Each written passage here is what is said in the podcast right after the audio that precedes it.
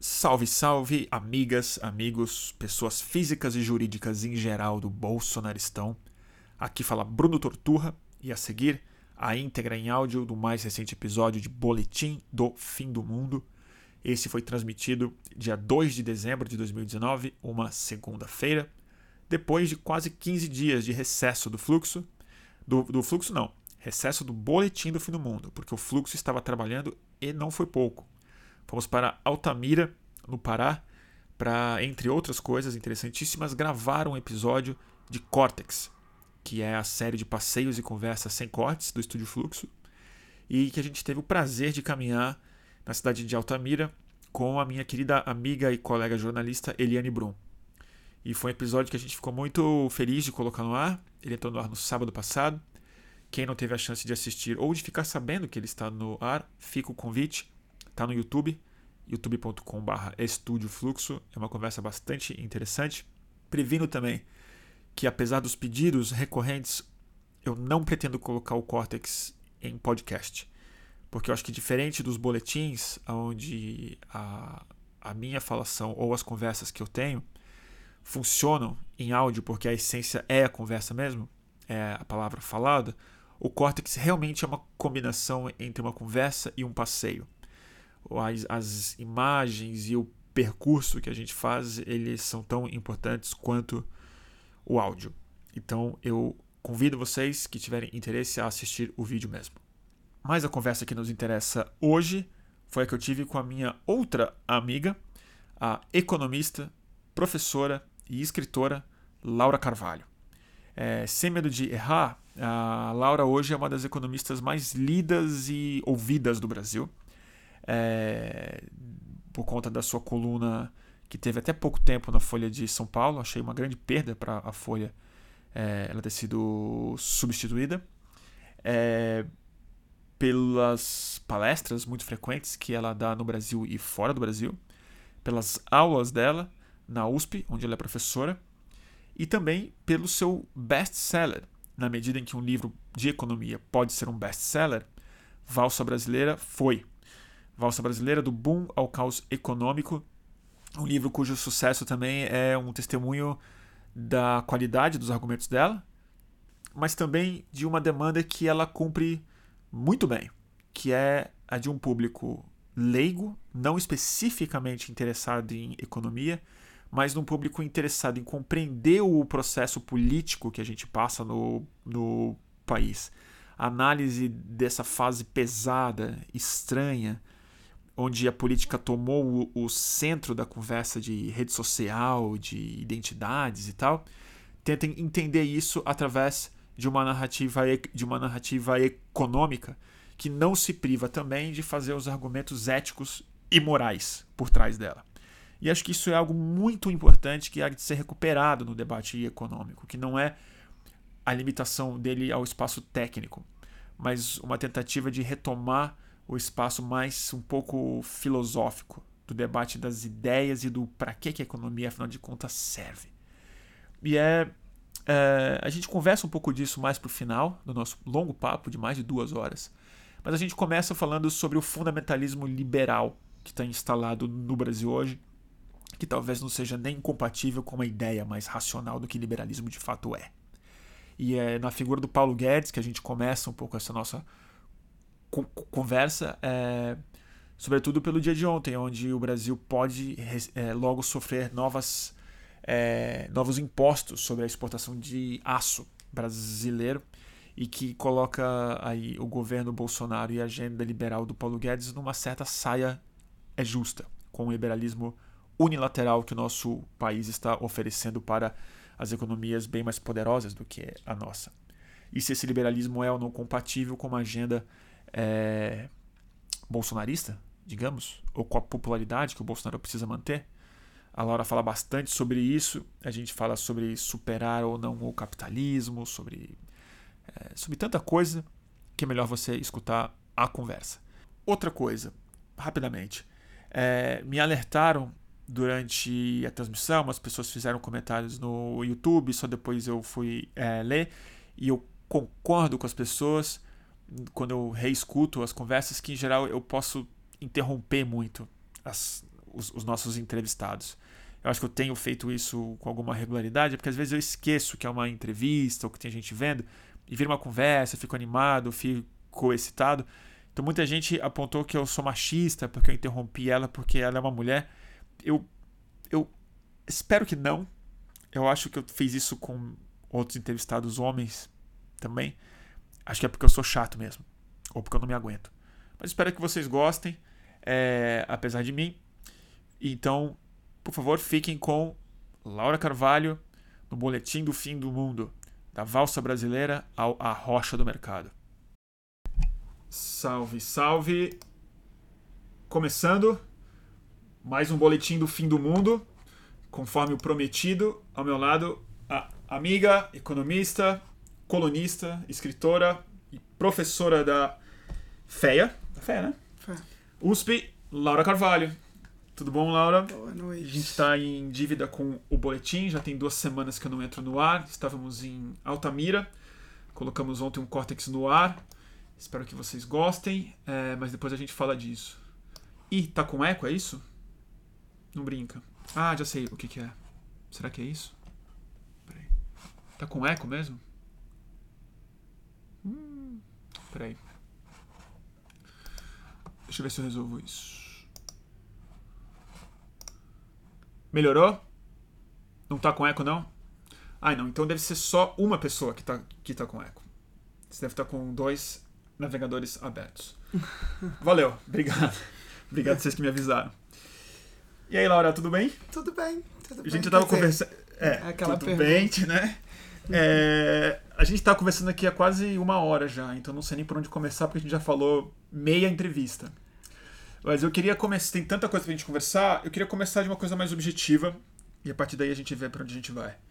Que é o que aconteceu hoje com o anúncio num tweet do Donald Trump sobre o possível aumento de impostos sobre o aço brasileiro as tarifas. E ele se conecta muito bem com o artigo que você escreveu ontem, na Ilustríssima. Quem não leu, tá na internet, depois a gente você vai falar um pouco sobre isso. O que, que se fizesse.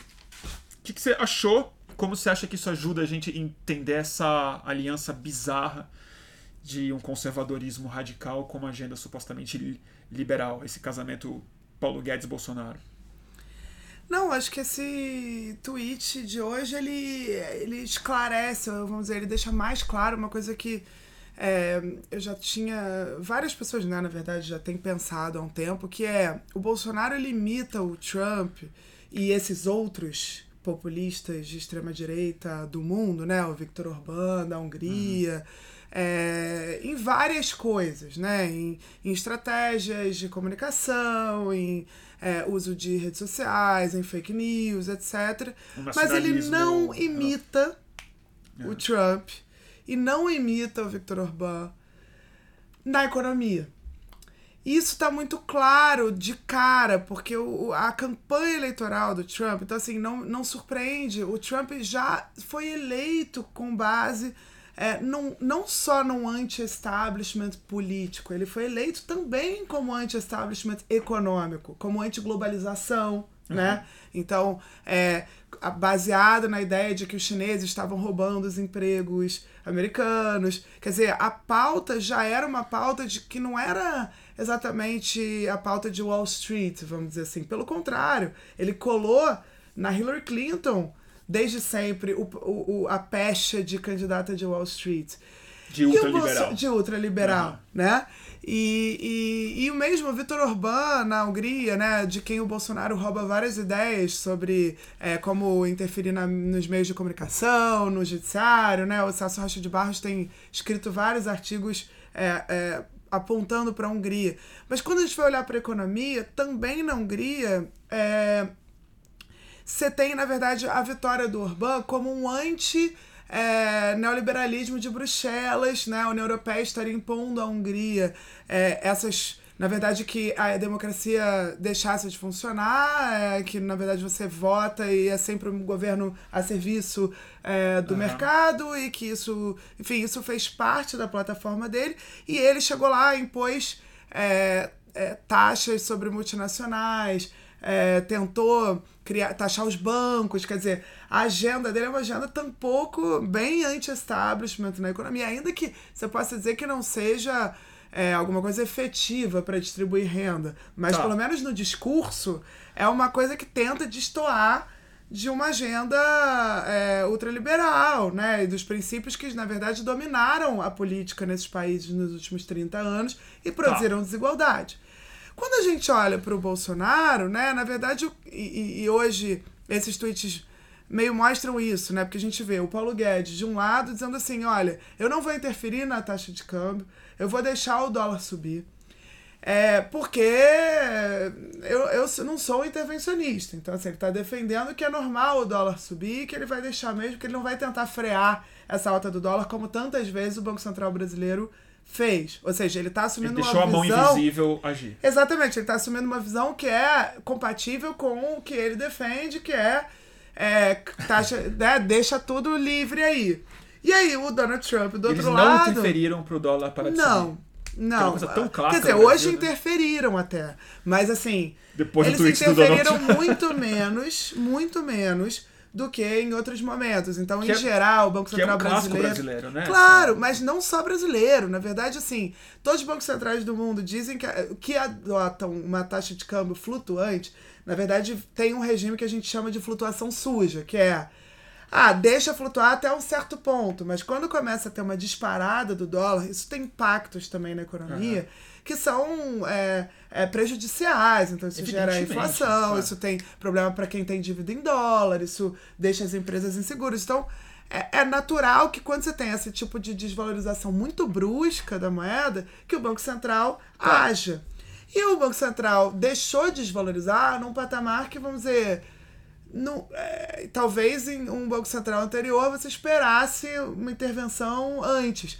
Só que o Trump, ao invés de. O Trump, o que, que ele faz? Ele reclama, ele, ele passa a usar isso, que ainda assim foi um fenômeno de mercado, não foi um fenômeno deliberado de manipulação o da Brasil- taxa de câmbio brasileira.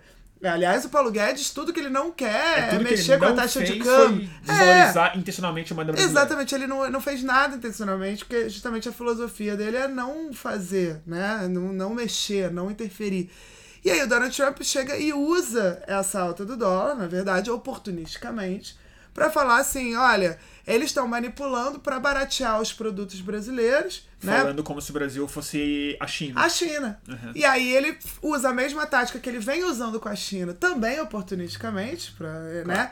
Que é a tática de, de, de entrar para a guerra comercial. Quer dizer, então deixa eu impor tarifa. No fundo, o objetivo dele é impor essas tarifas, é proteger o mercado americano. E desde o início, essa é a parte da, da agenda dele que é mais efetiva, porque assim, ele tem conseguido proteger o mercado americano. Não, e nesse caso, acho que uma coisa que hum, eu- as pessoas não observaram tanto, eu tenho a impressão, é que é o seguinte: o aço, especificamente, é uma das Ah. principais indústrias de Ohio e do Rust Belt, que são os estados que interessam para ele ganhar Politicamente, né? e onde o Bernie está subindo rápido. Claro. Então ele tinha que dar uma resposta para o operário do Rust Belt.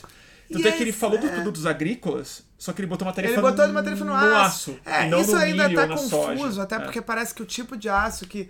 é, o, o- Brasil nem exporta, na verdade, o aço que ele tá tão de fato preocupado. tarifar. É, então assim, também ali é um discurso É só um tweet, pra né? rede social, é um tweet, né? E a gente tem que entender que os tweets dele têm sempre um objetivo, mas são. É, o objetivo justamente que não tá nada incompatível, não é nada surpreendente É, quando a é gente pega é. a plataforma dele. A plataforma dele sempre foi essa de vamos fazer com que os outros, o inimigo são os outros países, os inimigos são né, os imigrantes, são, é, é, são esses os culpados pelas faltas dos empregos aqui. Aham. E é- isso tá na mesma linha. E ele não tá nem aí que o Bolsonaro. é- é- o que é curioso é, claro, a diplomacia. é, do Trump, né? Ela é quase tão tosca quanto a do Bolsonaro, então assim, não há nenhuma preocupação com, de fato, manter aliados. O Trump vive traindo seus aliados o tempo inteiro, isso já é um... É, é um Dória, basicamente. É, é isso, né? Não, não, não é. E agora, eu acho curioso porque é, isso deixa muito clara essa diferença mesmo, né? A diferença entre é, esse. essa. Não que o Trump não beneficie os mais ricos na prática com as políticas dele, tá? Ele fez uma grande redução de impostos É que beneficiou né? Mas a é classe desigual. média e os mais ricos. É, agora, o discurso dele sempre foi um discurso, na verdade, é, que, que feriu a princípios do, do, do liberalismo econômico. O discurso do Paulo Guedes, por sua vez, é uma versão radicalizada, quase caricatural, do liberalismo econômico, né? Então, é, é isso que eu queria falar com você, porque é nem o liberalismo, é uma coisa meio fundamentalista. É, é, É eu, eu- chamei de fundamentalismo de você chamou de mercado meio de fundamentalismo de, mercado, e assim, É. uma coisa que a gente, a gente esquece um pouco. Bom, esquece quem não é economista, mas tipo, você lembra muito bem disso. O Paulo Guedes nunca trabalhou com, economia pública, né?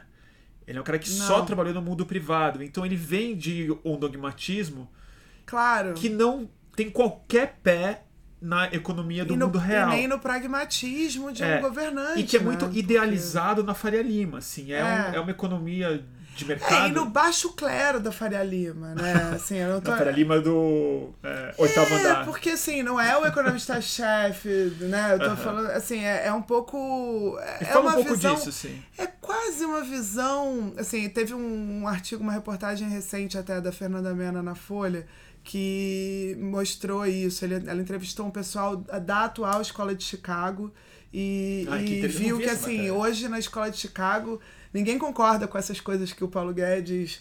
É, fala e tal, né? Como se ele fosse uma es- escola de Chicago dos anos 70 mesmo, né? Tem um, um certo anacronismo 45 Na- anos mais na- é tarde, o pessoal já deu uma, uma mudada de opinião, né? Conveniente. É, e hoje já não é mais assim mesmo. A economia mudou muito, né? Inclusive pós-crise de 2008 mudou mais ainda. Essa visão tão caricatural de livre mercado, desregulado, é, como produzindo algum bem, isso é um negócio muito, assim, é uma exceção entre os economistas. Eu não estou falando de economistas é, não ortodoxos, estou falando entre economistas no geral, mesmo É. da teoria convencional de economia.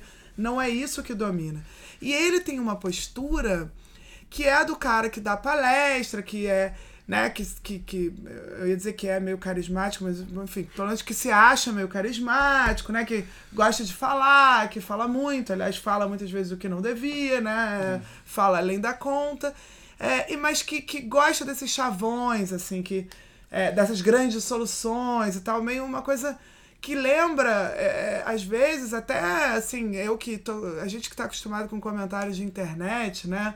É, lembra um pouco um negócio meio. É, tão, é num plano, às vezes, tão superficial e tão pouco conectado com a realidade que parece comentarista de portal. Assim, você fala, gente, como é que Bom. o ministro tem uma fala. E nisso, ele tem muito a ver com o Bolsonaro. Então, assim, é a parte em que. Falar isso. É, é a parte em que eles. Eles se encaixam, Eles se verdade. encaixam, porque É não o posto é- Ipiranga. Embora muita gente tenha gostado de vender a visão de que, na verdade, o Paulo Guedes era o fiel da balança do governo Bolsonaro, era quem, enfim, teria alguma experiência. Claro que ele tem uma Então- experiência em gestão, em fundo e tal, mas quem seria o. o, o- a voz da, da, da, da razão da em algum lugar, o fiador da estabilidade.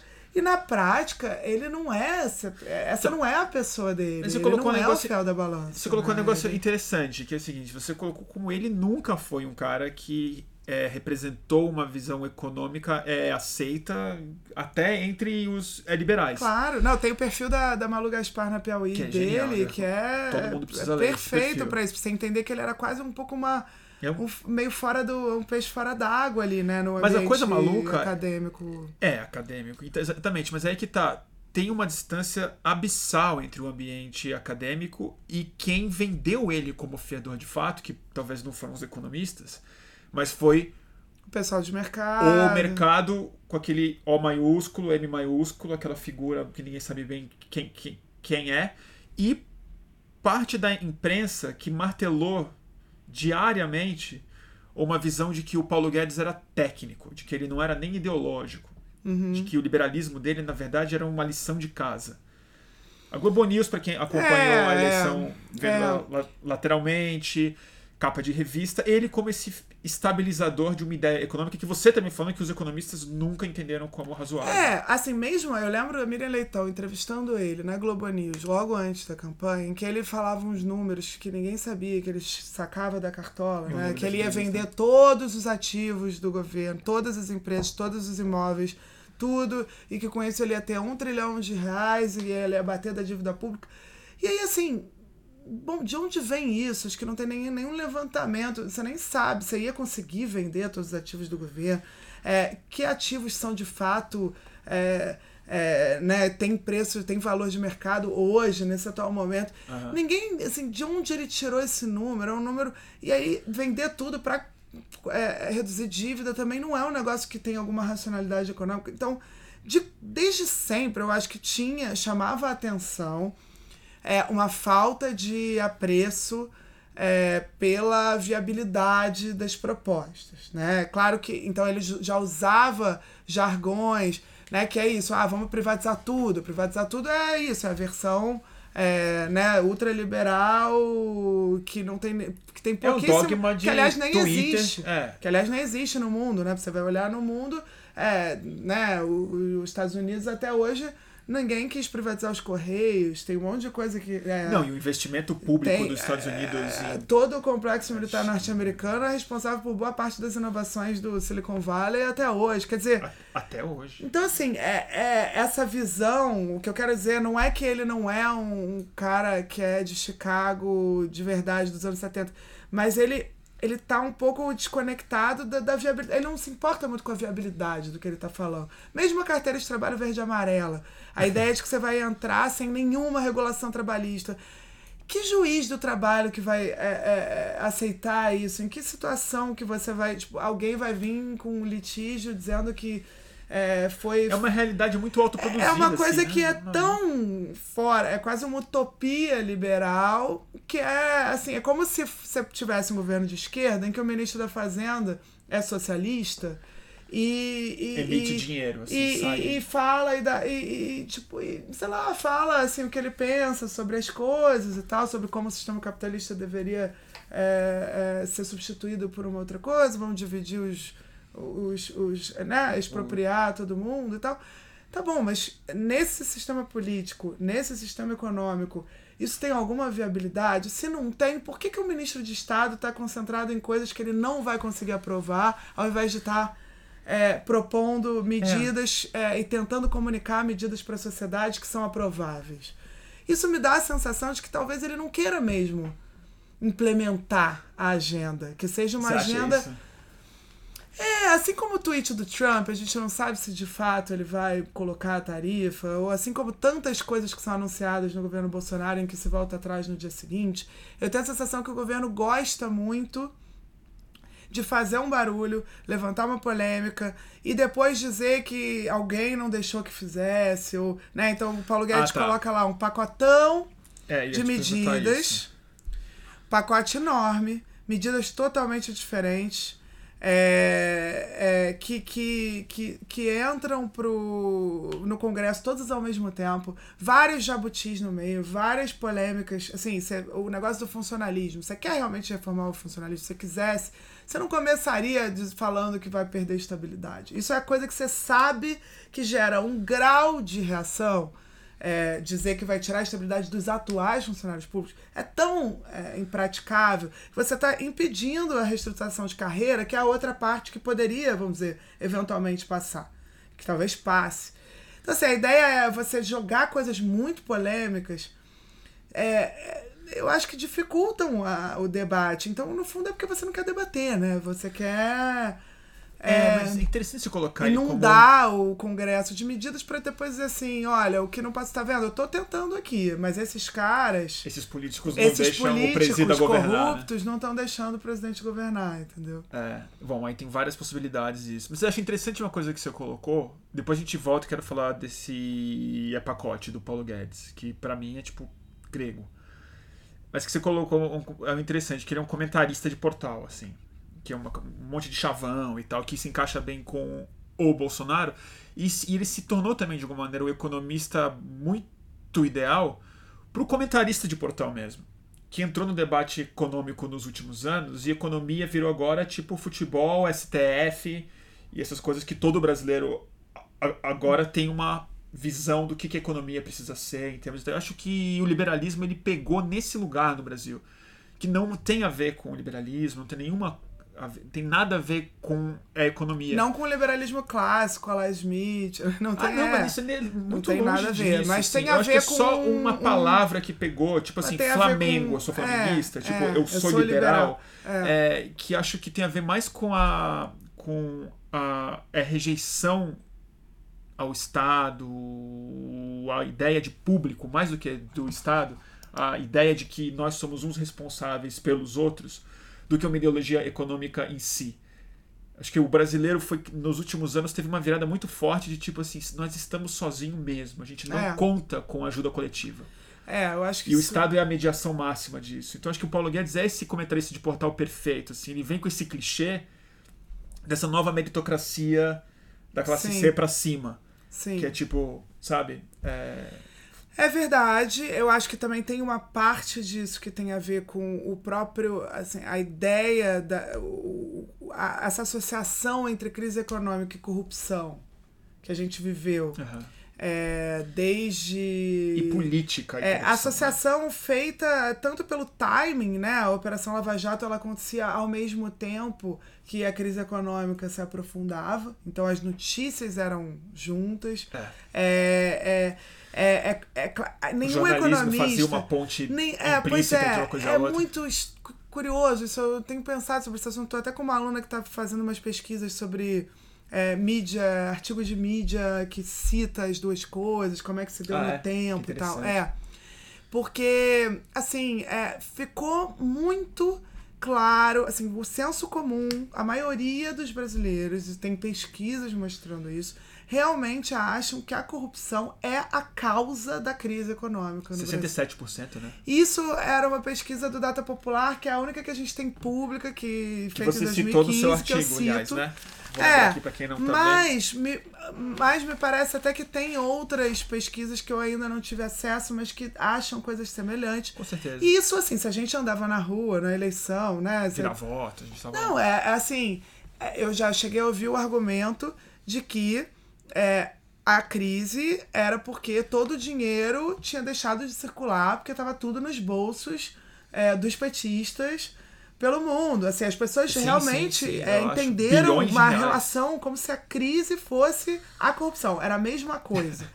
E isso, assim, nenhum economista, se pegar todas as matizes, todas as vertentes de economista no Brasil, nenhum economista acha que a crise é causada pela corrupção. Mas então, ninguém assim, você vai economista ter os, Claro, exatamente. Você vai ter o, o, vamos dizer, o pessoal mais ortodoxo, que acha que são er só erros de política econômica da Dilma uhum. e do Lula, e excesso de intervenção, etc. Você vai ter o pessoal que acha que não, que foi o ajuste fiscal, ou que foi quem acha que foi a crise externa. Provavelmente foi uma combinação de todas essas não, coisas. E tem uma versão radical de. Uma versão radical, não, uma, uma visão muito petista mesmo, de que foi a Lava Jato ah, é. que produziu a crise. Ah, mas aí no sentido. Tem, tem quem acha também que foi a mídia que produziu a crise, né? É, mas a Lava Jato, a, a Lava assim, Jato, a Lava Jato enquanto, acabou com, a, é, com as construtoras, com acabou com a é construção, é acabou com a é Petrobras. Não, até houve um custo econômico realmente é, relevante claro da houve, Lava Jato. Claro tá? Como a corrupção também impacta, não necessariamente no claro, roubo, mas na amarração das coisas. É. Agora, ainda assim, o tamanho disso, a magnitude disso,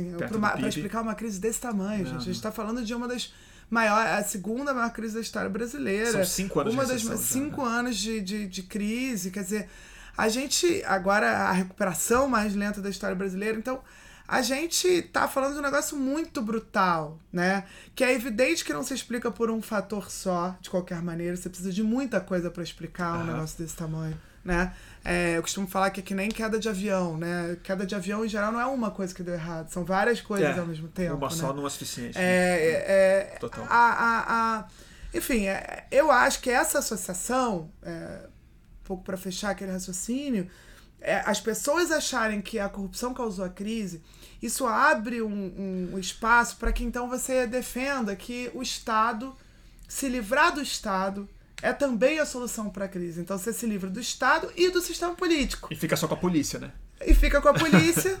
E, Que é que tá que, é, que é basicamente. Então, assim, você só fica com o Estado máximo na segurança, né? E na repressão, a, a eventuais protestos, e Estado mínimo em todo o resto.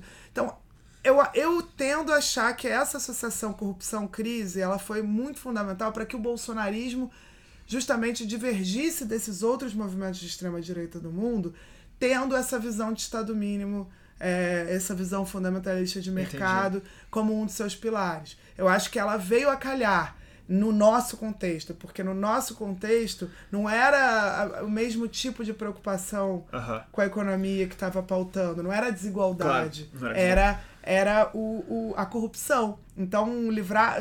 Por que não, então, acabar com o Estado, né? Como se a corrupção fosse o Estado, Como né? se o Como Estado a corrupção fosse não o fosse o parasita, setor né? privado, né? Não, e como se o Estado fosse o É, parasita jun- de uma economia Claro, que funcionaria claro. perfeitamente se não Exatamente, fosse então ele. teria dinheiro se não fosse ele. E aí eu acho que isso foi ganhando cada vez mais força, sobretudo depois que venderam que o impeachment da, da Dilma ia resolver. Porque aí, veja, Então, é um progresso. Você vai. Você Não, vai e tem um monte de bala de prata que nunca mata o lobisomem. Claro, e todas elas têm a ver com isso. Tem a ver com isso. Porque, assim, tirar a Dilma, que por pedaladas fiscais e corrupção, pensa bem, tá muito encaixado nessa o dólar a visão dois da reais, crise. né? Tira a Dilma que o dólar vai pra É, dois. Então era a ideia, assim, de, ah, essa crise que é causada pela corrupção, ela será solucionada no momento que a gente tirar a responsável. Então, é como se fosse por um passe de mágica. Aí não, obviamente, não soluciona, pelo contrário, você tem em 2016 uma recessão tão profunda quanto a de 2015. Aí você começa a ter várias, uma sequência de balas de prata.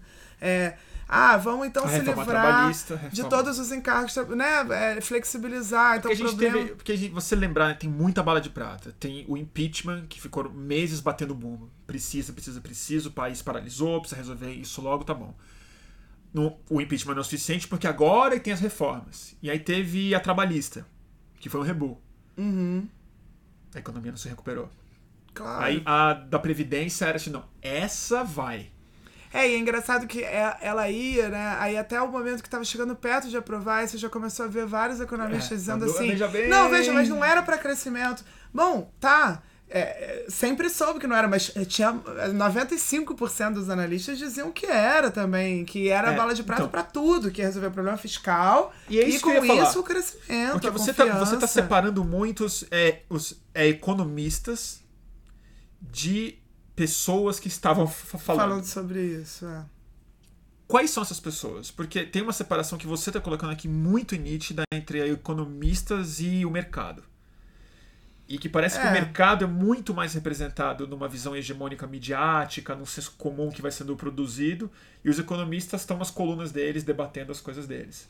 Não, não quero ter essa visão romantizada dos economistas de jeito nenhum. porque eu acho que os não, economistas. contrário disso. Eu acho que os economistas, na verdade, você tá é, apresentando são uma vi- responsáveis por boa parte disso que está acontecendo. Eu acho que de- entre economistas também havia uma visão é, de que a reforma da Previdência, por exemplo, resolveria o problema de crescimento, até do que, de que o impeachment resolveria o problema de crescimento. Isso aparece, Isso na aparece visão de em- em- economistas tá bom. é, renomados. Mas eu não tô falando nem etc. necessariamente da bala de prata. Eu tô falando assim dessa ideia do liberalismo radical, do projeto que está em Tá. curso no Brasil. É, aí eu acho que tem uma pra cá. diferença. Eu acho que, assim, por Porque exemplo. O mercado, realmente, assim, parece que é o último que entendeu, que está entendendo as consequências econômicas do que está sendo implementado. Todo mundo está entendendo isso antes. O jornalista, o operário, o Claro. faxineiro, o funcionário público, o sindicalista. O mercado ainda está. Será que vai funcionar? O Paul Guedes e tal. É, porque talvez o, mercado, assim, é, eu não gosto nem de falar o mercado, porque é isso. O que eu acho que, assim, existe um. Você chama de Faria Lima. Existe um- um- um- um- enfim, um, um- vamos pegar um membro típico né, do, do, do mercado financeiro, que trabalha em banco, mais ali de mesa, operador. Então, não estou falando né, do cara que está pensando o país, mas do cara que está ali no dia a dia. Né? Eu acho que é esse ótimo. cara que está ali no dia a dia, é, ele é contaminado também por, por uma visão muito curto-prazista que o mercado tem em geral, que é assim, qualquer notícia, quando ela é interpretada de uma maneira positiva pelo mercado, ela gera ganhos, né? Então o mercado vive de notícias. Então, às vezes uma notícia num dia, não é que ah, o Lula vai ser solto. Talvez não é, não, o mercado não está preocupado se o Lula de fato vai ser solto e com isso vai ser candidato, e com isso vai implementar uma agenda que vai prejudicá-lo. O que ele quer é que assim, ele sabe que a notícia do Lula solto para os outros agentes será percebida como uma coisa ruim. Então ele quer antecipar esse movimento e ele quer o mais rápido possível uhum. ter o ganho, porque o que vende primeiro é quem ganhou, o que, né, o que compra primeiro é quem ganhou. Então, no fundo, você. dos é, jogos. O mercado é, é, é isso. A gente tende a ficar interpretando o movimento de mercado como sinalizando uma visão sobre o país, quando na verdade assim ele so, ele vive disso, ele vive de informação. Eu sei que para você, eu sei que para você isso, né? isso é muito claro e para quem presta é. atenção é muito claro. Mas a coisa que mais me aflige é que o mercado no noticiário, você fala que o mercado vive de notícia, é. mas a notícia também vive do mercado. Claro. Então assim, claro. é sempre o mercado respondeu é. a, a é de isso, tal maneira. Como se o é. mercado é. fosse o, fosse um... último economista Exatamente, do céu. como se fosse assim. um economista. O mercado é. fez uma análise que chegou e... numa inteligência coletiva que produziu essa resposta emergente é. de consenso, uma resposta razoável pelo número de elementos que tem, que tem no é mercado. É curioso, porque tem o, o Jorge Soros tem uma visão sobre isso, que é ele chama de reflexividade. Que é assim, na verdade, a economia, ao contrário da física e de outras ciências, né, de ciências de fato exatas, naturais, né, a economia não sendo, é, ela tem uma coisa que é a visão dos economistas ou dos agentes de mercado, ela é capaz de afetar o próprio resultado, claro. né? É, um físico ele não, não é afetar, capaz de afetar a lei da gravidade, mas um economista, ao impor uma determinada visão, ele consegue afetar como os agentes estão interpretando determinada notícia, o que por sua vez se converte num movimento de mercado é, que vai estar tá em linha com aquilo. E a gente tende a confundir isso, às vezes, com a ideia de que, olha, é, então são profecias autorrealizáveis em alguma é, medida. Ia falar isso, então, é existe mais uma, religião do que qualquer coisa. Então existe uma troca entre a mídia e o mercado. E aquilo que o mercado diz na mídia acaba sendo o que vai fazer com que a determinada que notícia é, seja, é, né, leve a uma determinada reação do mercado e vice-versa. Então isso vai se retroalimentando é, em uma coisa que vai se descolando completamente do que é a realidade econômica das pessoas, do que é a economia real. Do que é a gente produzindo, gente vendendo, então, emprego, isso renda. se perdeu da conversa isso, de um jeito assim, muito A desconexão entre essas coisas é muito grande. E essa, o resto das pessoas, vamos dizer assim, tá sentindo, tá vendo. Bom, tá crescendo, não tá, tô desempregado, não tô. É, então a economia ela, ela opera na prática também de forma muito brutal e às vezes não não é nem a sensação de que é a economia que importa, mas é. Né? O cara tá pior, ele se vê pior do que ele estava em 2014. Ele tá com mais dificuldade, tá mais inseguro, tá, sem tá mais ansioso. Coisa, né? Tá, né? Então aquilo medo, tudo né? tá trabalhando mais, tá tendo que se virar de um outro jeito. Quer dizer, tudo isso também vai criando um ambiente muito propício para essas falsas soluções serem vendidas, essas grandes promessas é, né, que são enfim, que vão pautando o processo eleitoral, né? Que é bom, ah, a gente vai botar esse cara, esse cara agora vai resolver, porque ele é do mercado. Então, você consegue tá. esse terreno fértil, né, num descontentamento real da população, é um terreno fértil para que os políticos se aproveitem disso, encontrando os culpados, que é o que aconteceu lá fora também, só que aqui de um jeito diferente, né? É, os culpados aqui não eram os imigrantes, não eram os produtos chineses. Os culpados aqui era o PT, depois o sistema político como um todo, o establishment político. A esquerda. E a esquerda. Quer dizer, esses agora. eram os responsáveis pela corrupção e pela crise. E a corrupção, por sua vez, era a causa da crise. Então, isso, isso foi o bode expiatório, né? De alguma maneira, é, que, que funcionou aqui, que operou aqui. A dúvida que eu tenho é assim. Tá, mas diante do fracasso da agenda, de gerar resultado concreto, o que, que vai acontecer, né? Porque será é. que o Bolsonaro ele está comprometido com essa agenda?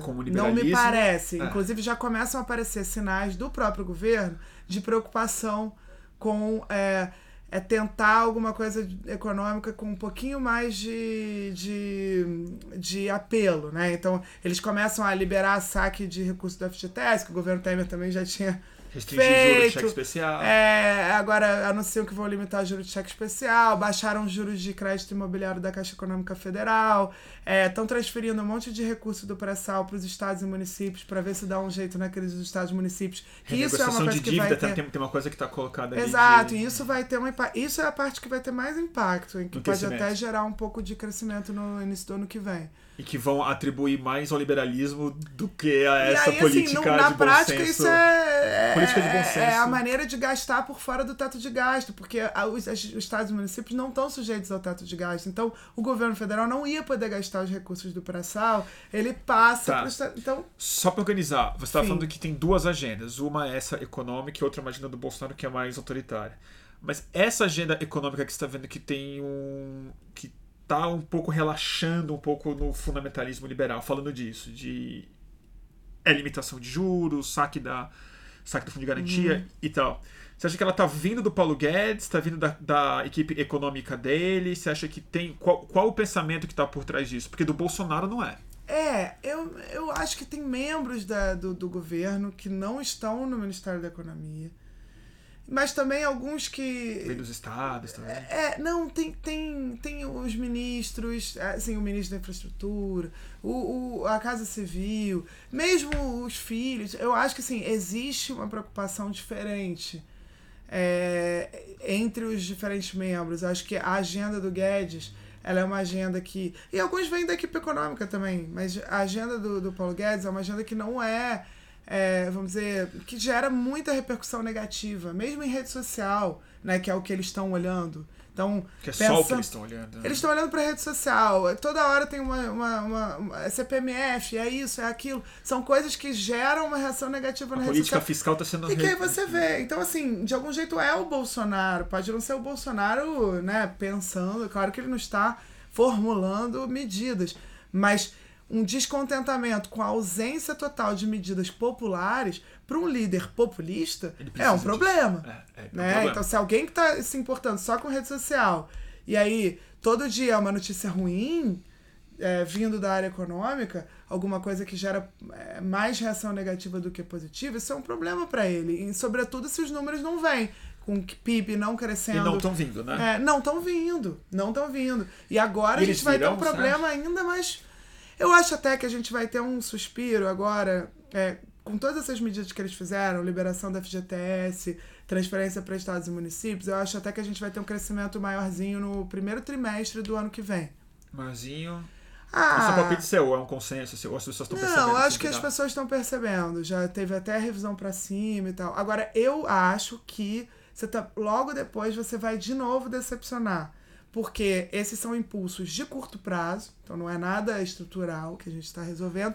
E essa alta do dólar, que ninguém estava esperando muito, ela tem impactos que demoram um pouquinho para vir. Mas assim, a inflação que estava muito convergindo, né, para 3%, 3%, 3 e pouco, que estava muito baixa, Vai ela subir. vai dar uma aceleradinha. Não teve episódio de desvalorização desse tamanho da moeda brasileira que não gerou algum impacto inflacionário na Não, história. e um país Vai que está com o parque industrial tão comprometido aqui É, no porque também, o né? custo dos importados vai subir, isso vai É. ser repassado para outros preços da economia e isso vai gerar um impacto inflacionário. O Banco Central, que então estava reduzindo os juros rapidamente, vai interromper essa queda de juros. Então você vai deixar, talvez até comece a subir. Se começar a ter mais movimento de fuga de, de dinheiro é, do Brasil para fora, o dólar tiver realmente começando a ficar fora de controle, o Banco Central é capaz de voltar a subir a taxa de juros.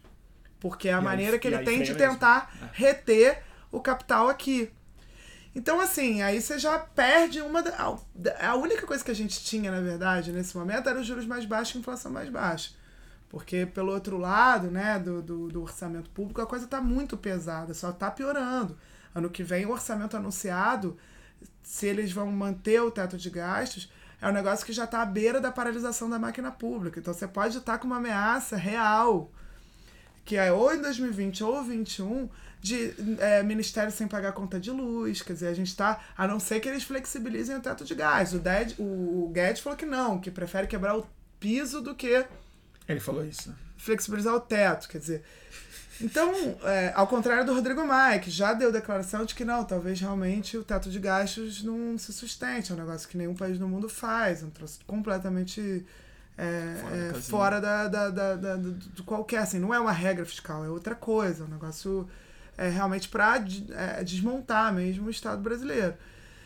Então, assim, é, eu acho que ele pode ter problemas. E eu acho que isso existe o risco, ou o risco, tô falando risco para o Bolsonaro, né? Mas o risco de o Paulo Guedes sair, acho que existe. Acho que Existe. existe. Então, me fala um pouco dessa é, incompatibilidade que você vê. Se é que você acha incompatível, mas que é uma agenda econômica ultra liberal que tem que se flexibilizar. E outra que essa sim é bem nítida e ela, se, ela escala todos os dias e De a gente está se acostumando com ela perigosamente. Que é uma escalada autoritária em cima da democracia. Não, eu não mesmo. acho incompatível. Eu acho que ela é compatível de uma forma que a gente conhece bem com o governo do Pinochet, do Pinochetista. Chile. Que, é- que então? que é repressão. Então. Porque assim, se você faz uma agenda que exclui a maioria das pessoas, que vai gerando descontentamento cada vez maior, desigualdade recorde, né? A gente tá Hum. com a desigualdade subindo 50% mais rápido do que ela caiu nos anos 2000. A gente tá revertendo Ela tá subindo. Me explica, ela tá subindo 50% numa velocidade mais rápido do que. do que ela caiu naqueles anos 2000. Uau! É. Então, assim, se a, a- gente a fica tá 5 anos revertendo nessa, a gente isso. zera o problema. Zero. Tudo, tudo. Então, assim, você tá numa coisa galopante. É, isso tende a gerar descontentamento, apoio cada vez menor para o governo e, eventualmente, protestos. E eles estão demonstrando preocupação com isso. Eles, o Paulo. Guedes e o, o, o Eduardo Bolsonaro e outros membros já trataram dessa possibilidade, né, de um novo 2013. Eu nem tô vendo isso, mas o fato deles estarem vendo, eu acho que mostra que eles sabem que essa agenda tem esse risco. Não, não tá no né? horizonte mesmo. Não, eu não, 2013. eu Isso é não outra vejo. é. Eu não vejo, mas eles estão é, já preventivamente quase que desejando Então, é isso que eu acho. Na verdade, assim, na minha para opinião. vir com uma agenda autoritária. É que aí é conspiratório, porque aí você fica Claro. especulando e especulando. Mas assim, na minha cabeça, o que eles estão é intimando a esquerda pra ir pra rua. Eles estão. É. Eles falam assim, peraí, os caras não estão indo? Vamos, tipo, Vamos, é, vamos porque aí fogo. a gente justifica. Porque aí os movimentos têm que dar uma o, resposta. O que no isso. fundo é a forma. Então, assim, a compatibilidade entre fundamentalismo de mercado, exclusão social, né, destruição das redes de proteção social e autoritarismo, ela está em uma escalada autoritária, de fato, em que é, comece a reprimir é, o poder de, de manifestação e de revolta. Isso é onde se encontram essas coisas. E, de fato, é a base do pinochetismo. Não é É nada do novo. Não é nada novo. É, né, o que defendeu, chega a defender o Hayek, o Chicago dos anos 70, né, os Chicago Boys, que justificaram a ditadura O Paulo de várias Guedes, maneiras. no perfil o do próprio Piauí. Paulo Guedes, é, justificam isso. É, O Paulo Guedes na Piauí tem aquela frase maravilhosa dele, que ele fala que ele sabia que era uma ditadura, ele trabalhando no Chile, acho que estava dando aula, Mas né? que não fazia... Não... não fazia que pra ele não fazia diferença do ponto de vista é intelectual. Eu adorei que ele colocou do ponto de vista intelectual. Porque ele estava trabalhando pra agenda e era isso Não, que é muito maluco, porque intelectualmente não faz diferença estar numa ditadura Claro. não. Então, olha o tipo, porque ele- Claro. ele, não falou nem do ponto de vista dos resultados. Do ponto de vista dos índices, eu era um técnico, não me importava com isso. É nem a desculpa do. É Uhum. não, é Eichmann, mesmo assim. na maneira como ele pensa. É, exatamente. isso, mundo, isso é. não passava no meu conceito filosófico do que, que o liberalismo é. E é isso que eu acho que eles não merecem esse título mesmo. Porque É. o liberalismo, com todos os problemas que a gente Claro. identifica com ele na prática. não, ele não é um democrata mais, liberal. Ele faz parte de um modo de pensar que, originalmente, pelo menos onde eles se gabam de ter as suas raízes filosóficas, ele dependia também, como, era uma forma de, de ser mais democrático do que o regime que havia Claro. até então, que era Claro. monárquico, que, era, Claro. que era muito concentrado. era mais concentrado. E isso que eu acho que o liberalismo é uma palavra tão errada pra falar o que a gente tá tentando falar hoje, porque nada reproduz mais a monarquia e o acúmulo de poder econômico e político que o liberalismo originalmente estava tentando Claro. dissolver do que o ultraliberalismo Não, sem contemporâneo. dúvida. E eu acho que Chicago, é, dos anos 70, já destoa muito do liberalismo clássico. Já, assim, tanto é que o Adam neoliberalismo Smith. tem- então é outra coisa. tá- tá é, é outra coisa. E, e, o neoliberalismo sempre foi autoritário em alguma medida. Então, essa é, ideia de não há alternativas, né? Porque é um liberalismo em que você chega para as pessoas e diz assim: não há alternativas, é, você tem que fazer de um determinado não, é. tipo. É, é só com essa política econômica desse jeito que exclui que a é coisa funciona. É engraçado que Isso a Thatcher ela, ela, é... ela é a ídola desse, desses caras, né? É. A, a, melhor frase sobre o neoliberalismo é, é, acho que é da própria Thatcher mesmo, né? que ela fala: não existe sociedade só, só os indivíduos, né? É. É a primeira é. ministra que fala que não existe sociedade. É. E para mim isso vai exatamente no âmago do assunto, assim, que é onde eu acho que esse meme pegou no Brasil. As pessoas menos informadas, que nunca pensaram nisso. Mas tem um espírito no Brasil de que não existe é sociedade. Um si, né? De que só é. existem indivíduos. É, e a minha isso. comunidade, assim, mais restrita possível. É Seja isso. lá o meu bairro, o é. meu condomínio, a minha igreja, a minha, minha família. Por isso que a família vira um assunto, sim, por isso sim. que o fim da faculdade vira um assunto, por isso que a universidade, que é o lugar da sociedade. Em alguns lugares tem a ver com erros também, né? Do Estado, a maneira como. É, assim, existem vários estados, acho que tem muitas coisas no Brasil que funcionam. Eu não gosto de colocar tudo como uma grande é, um grande fracasso, né? Se a gente olha para o SUS e o quanto atende de pessoas, uhum. né? Compa é, é, é, um, é, o, é o único sistema de saúde no mundo, como disse o Drauzio Varela outro dia, que atende mais de 100 milhões de pessoas. Não tem um sistema de saúde público Caramba. que atenda tanta gente, né? E a gente não tem recurso para isso, na verdade. Então, a ideia de que é ineficiente, claro, certamente tem ineficiências, mas assim, mas a é gente operação, gasta. Ele já é uma operação miraculosa. Ele é uma operação né? miraculosa, com, é. com a quantidade de recursos que Complexo você coloca ali. Demais, né? é, então, assim, é, é, a gente tem um Estado, na verdade, que, que a gente fez uma opção enquanto sociedade no passado, em 88, renovada em 88, sem dúvida, é, de, de prover uma rede de proteção social, uma saúde pública universal gratuita, educação pública universal gratuita. E a minha visão é de que mesmo a eleição do Bolsonaro não significa uma revisão desse contrato. Eu não acho que a sociedade brasileira, mas isso é claro, a gente tem que isso é um, um, objeto de debate. Eu não acho que a sociedade brasileira, na sua maioria, optou ao eleger o Paulo Guedes, ainda que na prática possa significar o desmantelamento dessas redes da destruição do, e do a destruição desses serviços. Eu não acho que o público é, é, votou contra ou, ou, não deseja mais ter um serviço de educação não, pública universal gratuita, não, não, eu, um serviço de saúde pública universal gratuita. Acho que o público quer ter, mas é, aí é que está o grande nó se o público quer ter isso, ele não quer o Estado mínimo. E é impossível ele querer uma carga tributária mínima, porque essas coisas não é. são compatíveis. Mas eu não acho que as pessoas não querem o serviço público. Eu acho que é uma outra coisa que é mais mais emocional mesmo. Elas não estão se importando com os outros muito, tanto quanto. Ela não tem a ideia de que ela está preocupada com a saúde pública dos outros. É. Ela está preocupada com a saúde pública para. Pra, eu, eu acho que existe é. um processo de individualização muito radical do Sim, brasileiro. Sim, e mesmo na elite, isso é ainda mais claro. É, isso sempre Porque aí é, o imposto é roubo, porque já não usa o SUS, não usa o sistema de saúde pública. E se sente roubado porque nem tá de educação e se sente roubado está pagando para os outros. Isso estava lá muito presente né, claro. né, nas manifestações pro impeachment. Mas é isso, lembra daquela pesquisa do Pablo Hortelado é, com a Esther Solano, que eles foram lá nas manifestações pro impeachment na Paulista, uhum. aquelas grandes de março. É, e perguntaram para as pessoas se eles eram a favor de um sistema de saúde pública universal gratuito, de sistema de educação. Na manifestação pro impeachment, mais de 95% das pessoas eram a favor dessas coisas. É, Quer eu dizer, sei, eu também. Eu, eu, conversei, é, eu conversava é, muito com as pessoas. É interessante a gente é, é, entender que ainda não houve essa ideia. A sociedade não é a favor da agenda do Paulo Guedes. Na prática, é que ela não sabe se a agenda do Paulo Guedes, no momento em que ela começa a propor agora, nesse último pacote, que numa situação de emergência fiscal, que basicamente já está configurada, porque ela é definida de um jeito que já é a situação atual, né? é, você tem direito de cortar 25% da jornada de trabalho é, e do salário de funcionários públicos sem fazer nenhum tipo de distinção sobre que funcionários públicos são esses, quer dizer, pode ser médico, pode ser professor, pode ser policial, em tese, né?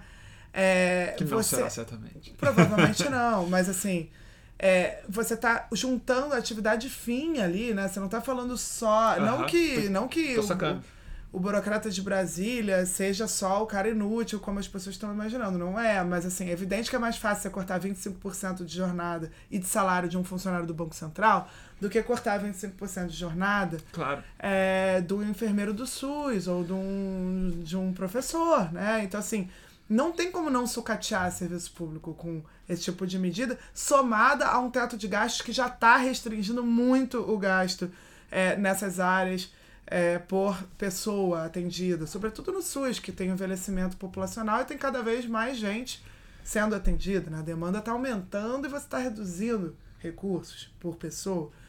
Então, assim, é, é, eu acho que isso pode dar um problema. E a dúvida é: será que o Bolsonaro vai para uma escalada autoritária para con continuar com essa combinação, ou seja, manter o fundamentalismo de mercado e o, é, a agenda conservadora de costumes nesse combo, vamos dizer que é nosso, porque não é o combo dos outros populismos de extrema-direita no mundo, é, o, é, o, é meio que a nossa versão modificada. Uhum. Se ele vai tentar manter isso, e com isso ele vai precisar é, cada vez mais é, dessa escalada autoritária, né? Ou será que ele vai se desfazer de um, uma parte do combo? E isso ele pode se desfazer com o próprio Paulo Guedes, e o Paulo Guedes dá sinais de que está até um pouco mais disposto do que parece, né? A sair do governo. Não, isso também. Ah, não, essa, a, é, a, a, topar o autoritarismo. A topar umas medidas, ah, não. não, a topar umas medidas que não que fogem mais da popular. agenda dele. Uhum, mais, mais medidas, populares. É, umas medidas com mais apelo. Então, será que ele consegue segurar fazendo o Paulo Guedes aceitar né? Porque o Paulo Guedes topa. O Bolsonaro reclama da CPMF, ele tira a CPMF. O Bolsonaro reclama que, que na proposta dele é, desindexava o, o BPC do salário mínimo, ele tirou da proposta. Então, assim, ele responde a essa pressão do Bolsonaro. Ele, Não, parece ele tá tem umas mais... propostas dele também, que ele nunca escondeu, na verdade, que são propostas que a gente esperava que a esquerda tivesse feito no poder, como taxação de é, lucros de divindendos, aumento de Verdade. alíquota em cima de gente que Agora ganha muito bem. veio essa alíquota do imposto de renda mais alta, que é um de negócio 35%. que a gente é a favor. Claro. É. Eu, é que assim, eles já. Eu não sei muito de onde vem, porque não é ele falando, às vezes surge uma notícia e depois ela some, assim, sabe? Essa do, da alíquota surpreendente, ah, 35% para quem ganha acima de 300 mil, não Essa lembro. Era um negócio que a gente propunha, né? E aí você olha, bom, tá, o governo tá propondo isso, mas aí você não sabe muito de quem, de onde veio, é uma notícia meio solta, depois ninguém dá sequência. É. Então eu, eu acho que tem, tá, tá na mesma lógica também de ficar inundando a mídia com notícias. De sobre, que aí é a tática mais urbana mesmo da coisa. Mais né? urbana. Você é, joga. Hoje, é. essa, essa semana ficou muito clara essa tática de tipo satura geral é, eu acho que às vezes daqui. a agenda econômica também entra nesse, nessa estratégia mais geral. É, porque aí governo, eu discordo sabe? um pouco, porque assim, eu sei que o Pinochet é a, é a referência do Bolsonaro, do próprio Paulo Guedes, eles uhum. elogiam, trabalharam próximo e tal. Mas acho que tem uma coisa mais vanguardista no que está acontecendo hoje. Nos um caras, outro tipo de, de, de, de, de, de escalada autoritária. Que né? não, a gente não precisa do AI-5. Pois é. O ato não tem que ser mais institucional eu acho que ele é mais infeccioso do que verticalizado. Não, já está acontecendo, né? Assim, a escalada autoritária ela já está acontecendo de várias eu maneiras, é, incluindo ela, no nível Ela vem micro. por dentro das instituições, claro, é mais urbana mesmo. Na polícia, na é mais coisa, urbana do que a judiciário, meio de comunicação. Não é suspensão de habeas Sem corpus. dúvida. É tipo, Agora, o Orbán faz isso com apoio popular. Ele tem uma taxa de desemprego baixíssima, recorde histórico ele tem crescimento de salário muito acima da média, crescimento da economia de 5% ao ano. O Trump tem a taxa de desemprego mais baixa dos últimos 50 anos nos Estados Unidos.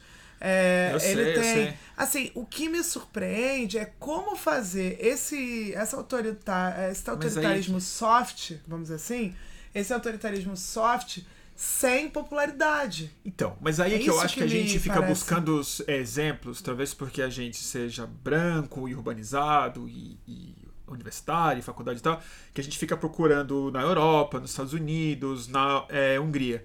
E talvez os exemplos que a gente esteja mais parecido não são esses. Pode ser mais assim, Irã, países africanos, que Sim. tem revoluções e processos de autoritarismo às vezes mais parecidos com o nosso do que a gente gostaria de admitir. E bem extrativistas. Porque, por exemplo, eu acho que tem uma semelhança, longe de ser idêntica, mas eu acho que tem algumas similaridades com a Revolução Iraniana, que aconteceu no Brasil, que tem um caráter muito teológico, moralista, Uhum. messiânico, que é diferente de uma identidade muito nacionalista europeia, que tem um componente Sim. europeu clássico. Sim. Que são das etnias, são das fronteiras, das guerras, dos Mas o Orbán locais. tem uma coisa religiosa Não, também. o Orbán tem e tal. É. Mas a Bolívia, por exemplo, é uma coisa que a gente tem que ficar de olho. Porque ela, claro que o racismo lá tem outra, Uhum, outra característica, eles são mais nazi mesmo, faz Sim, até, sim, a sim. sau- faz até a saudação. Mas que eu acho que tem uma composição mais parecida com o que está acontecendo aqui no Brasil. Que tem a violência como um elemento normalizado na sociedade Sim. e a polícia como o elemento politizado novo, como a nova força politizada que entrou na conversa. Verdade. E eu Verdade. acho que essa criminalização da política que aconteceu, essa frustração das pessoas com o Estado, aconteceu simultaneamente com a elevação da polícia militar como o único agente estatal idolatrado, identificado como uma parte significativa da população. Não necessariamente a maioria, É. mas uma parte suficiente. Porque mesmo que a maioria não aceite isso, É. a polícia tem arma. Não, O sem dúvida. Eu e o acho que Bolsonaro é, é muito mais que um o papel- miliciano do que um É. militar. Não, sim, eu acho que o papel da polícia e da igreja evangélica também entram nessa história, né? Nessa, nesse É, que é uma guerra de cultural. um jeito mesmo. muito particular e que e se assemelha. É isso, a gente junta elementos, né? Da, da, da Revolução Iraniana, iraniana com esses outros movimentos, quando a gente está falando de rede social, comunicação, né? Claro. do- Que- que é e eu acho que, assim, a- mas ainda assim, é, a grande pergunta que eu, eu não sei a resposta, tá? Eu, é, é- a minha dúvida é assim, se. Porque a gente tá com. Um, né, não chegamos nem a um ano de governo. Nossa senhora, para. É, a coisa, a economia não cresce. A gente já tá há cinco anos de crise econômica, né? A economia não cresce, a coisa começa a dar errado. É, assim como no governo Meio não Temer. tem como dar certo, né? O governo Temer, a popularidade despencou, né? Com o escândalo de corrupção somado à economia, à frustração com, com, com o crescimento econômico, uma agenda impopular na economia, etc., fez a popularidade dele despencar. É, o Bolsonaro, ele não pode ter a popularidade dele despencando, porque ele, ele é um líder populista. Um líder populista não tem. é, Não pode Essa baixar opção. muito dos 30%. não, ele precisa manter. Ele precisa manter. É, Eu acho até que já baixou muito, acho que os 30% para um líder como ele É bem é baixo. pouco. Ele, ele, porque ele é movido a isso, ele é movido à rede social, a essa, essa vamos dizer, essa, Sim. essa permanente Mas eu não é, sei, eu é, tenho- eu sou- engajamento Eu sou um pouco das pessimista em relação pessoas. a isso. Eu não, eu não sei como, assim, é- Porque eu acho que identi- porque eu acho que assim, a questão que me, mais me perturba nessa história é a seguinte. Eu não acho que a questão é o bolsonarista é arrependido. Porque a gente fica sempre achando que quem tá frustrado com o Bolsonaro é arrependido. não e são duas coisas é, diferentes. claro.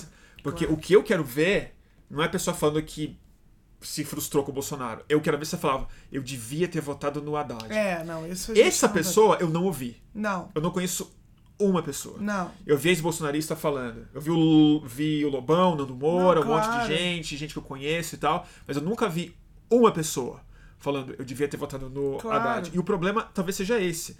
O Bolsonaro não precisa ter mais de, De 30%. é 30% Pra se ele for com o Se PT. ele for com o PT, claro. E aí é isso Não, questão. não, mas isso, assim, eu nem tô chegando aí. Eu acho que isso é perfeitamente possível. Bom, mas o que eu mesmo, acho né? é que a gente, se ele tiver perdendo popularidade, ele talvez se livre do Paulo Guedes. Ele talvez se livre dessa agenda. Com Tá. ou sem Paulo Guedes. E aí, ele, ele adotando uma agenda, vamos dizer, que também tenha um apelo popular, aí ele é imbatível na eleição. Então, eu sou mais pessimista em algum lugar, assim. Tem um Porque lado se que ele botar uma agenda econômica minimamente mais porque a gente populista, tá tão mal, a gente tá no fundo do poço. Então, assim, na verdade, crescer nem é seria botar um pouquinho de difícil. Keynes ali, ele vai resolver o problema dele. Se ele faz. claro, assim, é, é- você tá no fundo do poço, tá- as, as empresas com capacidade ociosa, quer dizer, tem como produzir mais. Você dá uma É, então, injeçãozinha, já dá um ânimo, que a Tem sensação uma ironia de ali. melhora. É, é, que é o problema. Que eu espero que, assim, tem um lado meu que é, a gente fala pessimista, otimista. Claro, se o único objetivo for é, o Bolsonaro, é, é péssimo que, que, que ele consiga, né, é, é, vender a ideia de, de que tá melhorando a vida das pessoas. Por outro lado, a crise econômica é tão brutal que eu não consigo nem torcer para que não exista algum tipo de iniciativa do governo, porque É. as pessoas estão. É, então. Isso, isso é desesperador, É a situação. Tem assim, consequência de vida e morte na vida das pessoas. As né? pessoas É, estão. tão é, desesperadas. as pessoas estão. É isso, assim. morando na rua. é. Morando na rua, a violência está escalando. Não dá pra torcer É, que isso e a violência escalando também gera, né? Mais- Uma resposta ainda maior de encarceramento e de repressão e de. Enfim, eu acho que. é, Agora, eu, eu me pergunto se ele vai tomar essa decisão em algum momento, né? De se livrar do lado do fundamentalismo de mercado e adotar de vez uma coisa populista de extrema-direita fundamentalista religiosa apenas. Né? Alto É, astral. isso eu não sei. Deixa eu, vou, deixa eu desligar aqui no Instagram um segundo, que tá quase caindo a transmissão, porque aqui tem limite de uma hora. A gente volta no Instagram em um segundo. Fica aí, gente. Encerrar. Salvar. Vamos de novo. Agora ali tá parado, não, né? Não, aqui eu botei pause. Ah, aqui tá tá. funcionando bem. Seguinte, deu uma hora. Deixa eu ler um pouco de comentário enquanto a gente volta aqui no Instagram. Deve ter muita pergunta pra você. Deixa eu ver. Tem alguma que você queira responder? Aqui, ó. Existe alguma semelhança com o contexto econômico externo pré-2013 com o que temos agora? Essa pergunta é interessante. Você acredita no novo levante? Vai. Então, é, é, me parece que tem. Algumas coisas semelhantes tem. O que aconteceu para 2013? A gente, em 2011, encerra o nosso ciclo de comó boom de commodities, que era mais, mais o que estava viabilizando aquele projeto né, na Aham. prática. Não que o projeto não tivesse pilares em si, né, que aproveitaram bem o boom, mas o que viabilizou o projeto de ganha-ganha, de, de, de beneficiar é, ao mesmo tempo os mais ricos e os mais pobres, o meio não se beneficiou tanto, mas se beneficiou também, ainda que relativamente menos, era esse cenário externo favorável. A gente encerra esse cenário em 2011. Aí a coisa começa a, a, a- Enfim, há também uma mudança de política econômica, mas em 2012 vem uma nova crise é, mundial, porque a Europa, a periferia europeia começa a explodir, aquelas crises da dívida, da Itália, da Grécia, etc., que fazem o comércio mundial contrair. Então a política da, do governo, que era uma política, inclusive, que tentava melhorar é, a indústria, o desempenho exportadora, né, que era o foco da Dilma, aquilo que eu chamo de agenda Fiesp, ela fracassa não só pelo desenho da agenda, ela fracassa também porque o comércio mundial despenca. E aí, claro, a ideia de que você ia exportar mais nesse contexto é muito. é. Exato. E aí, a gente agora, né? E aí, claro, os conflitos distributivos foram ficando mais exacerbados, porque você tava com uma desaceleração. Depois de um período em que tava todo mundo ganhando, você passou para um período de desaceleração e conflitos é, maiores, né? Eu acho que 2013, claro, tem muitas raízes, mas uma delas é isso, assim. Eu acho que a demanda por melhores serviços públicos que pauta o início de 2013 também tinha um quê de, de, de, né, de, de, de uma demanda por uma continuidade e uma perda de renda, né? Uma, uma falta de, de perspectiva de melhora tão rápida quanto a que houve antes, e ao mesmo tempo uma, uma sensação de que não houve não- a, a continuidade daquele processo para melhora de qualidade de serviços, etc. Isso dá origem, ainda que isso vai sendo, claro, é, é, capturado também por outros é, interesses e ao mesmo tempo reunido com outros interesses que já tinham a ver também com conflito, né? De um- uma classe média que não tinha ganho tanto, etc. Acho que tudo isso agora fica de novo possível. Eu não estou dizendo que eu estou vendo as condições para acontecer é, nas pessoas, tá? Mas as condições econômicas certamente estão aí. A gente está de novo com uma desaceleração global, o comércio mundial está despencando. é, de um jeito que ninguém está conseguindo nem explicar. Claro que a Ah, guerra é. comercial Estados Unidos e China tem a ver com isso, mas assim, o crescimento da economia mundial está desacelerando. O comércio mundial está despencando. É, assim, Ah, é? é desproporcional Explica a isso queda. para leigos como. como Assim, eu. é, o que, que é o comércio? É quanto que os países estão exportando e importando um do outro, né? Então a soma dos fluxos de troca. Não, isso, isso sei, mercadorias. mas é, você falou que as pessoas não conseguem explicar muito bem o que tá É, por quê? Porque assim, claro, você tem. O comércio ele tem várias razões de ocorrer, né? Uma delas é o crescimento. Então, se as economias estão crescendo, as pessoas estão consumindo mais, estão importando mais bens e os outros países vão estar exportando mais bens. Então, isso é um dos fatores que explica comércio, né? Mas preço também explica, né? Então, por exemplo, essa coisa do preço da carne é, é, tá subindo muito. É, a quantidade também explica, então a produção, né? Se a gente já não está conseguindo, se tem, se tem às vezes colapsos de produção agrícola, coisas ambientais que podem ter a ver com isso, né? A produção agrícola não tá igual que ela tinha antes, tá. respondendo. E você tem a guerra comercial, que tá, na verdade, fechando. Os países estão se fechando dentro deles, que eu acho que é o principal fator, na verdade. Os países estão se fechando novamente, protegendo seus mercados, e por isso não tem mais tanta troca. Só quem está hoje falando em abrir mercado é o Paulo Guedes. O resto do mundo está num movimento contrário. As pessoas estão voltando a olhar para dentro do seu mercado interno, tentando proteger o seu mercado interno é, para tentar desenvolver alguma indústria, para impedir o fim da indústria, etc. Então, é, isso é o que o Trump está fazendo. Eu acho que essa guerra comercial Estados Unidos e China explica boa parte dessa história. Mas ainda assim, os números são muito grandes e a nossa, assim, o efeito disso na nossa economia é, ele está surgindo tanto pelo lado comercial, tanto pelo lado financeiro, que é a salta do dólar, né? Então, é, esses fluxos de capitais, quando a economia global começa a ir mal, os investidores no mundo correm para os Estados Unidos, para o centro. Eles não querem dinheiro na periferia. É, dinheiro na periferia é um negócio muito arriscado. Então você só faz isso quando as coisas estão indo bem. Você não quer, na hora do vamos ver, na hora da crise, isso ocorreu em 2008 também. Eles fogem para lá. Todo mundo quer título público norte-americano. Os bonds. Inclusive, mesmo sem pagando juros próximos de zero, às vezes negativo, mas você quer aquilo ali, né? Que é o seguro, é o é o que você sabe que vai se manter, né? Que, que é o que vai te garantir ali que você vai passar da crise. Uhum. Então, esse é o momento. Esse é o momento. É, isso, se a inflação começa a acelerar mais uma vez, 2013 também tinha isso daí. Tem um monte uhum. de componente que na América Latina está gerando o 2013 deles. Né? Ainda que com várias diferenças.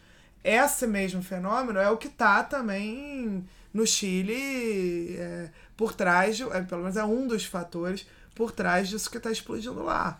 Né? É, agora, a gente tem energia para é, que isso exploda aqui novamente? Eu tenho minhas dúvidas.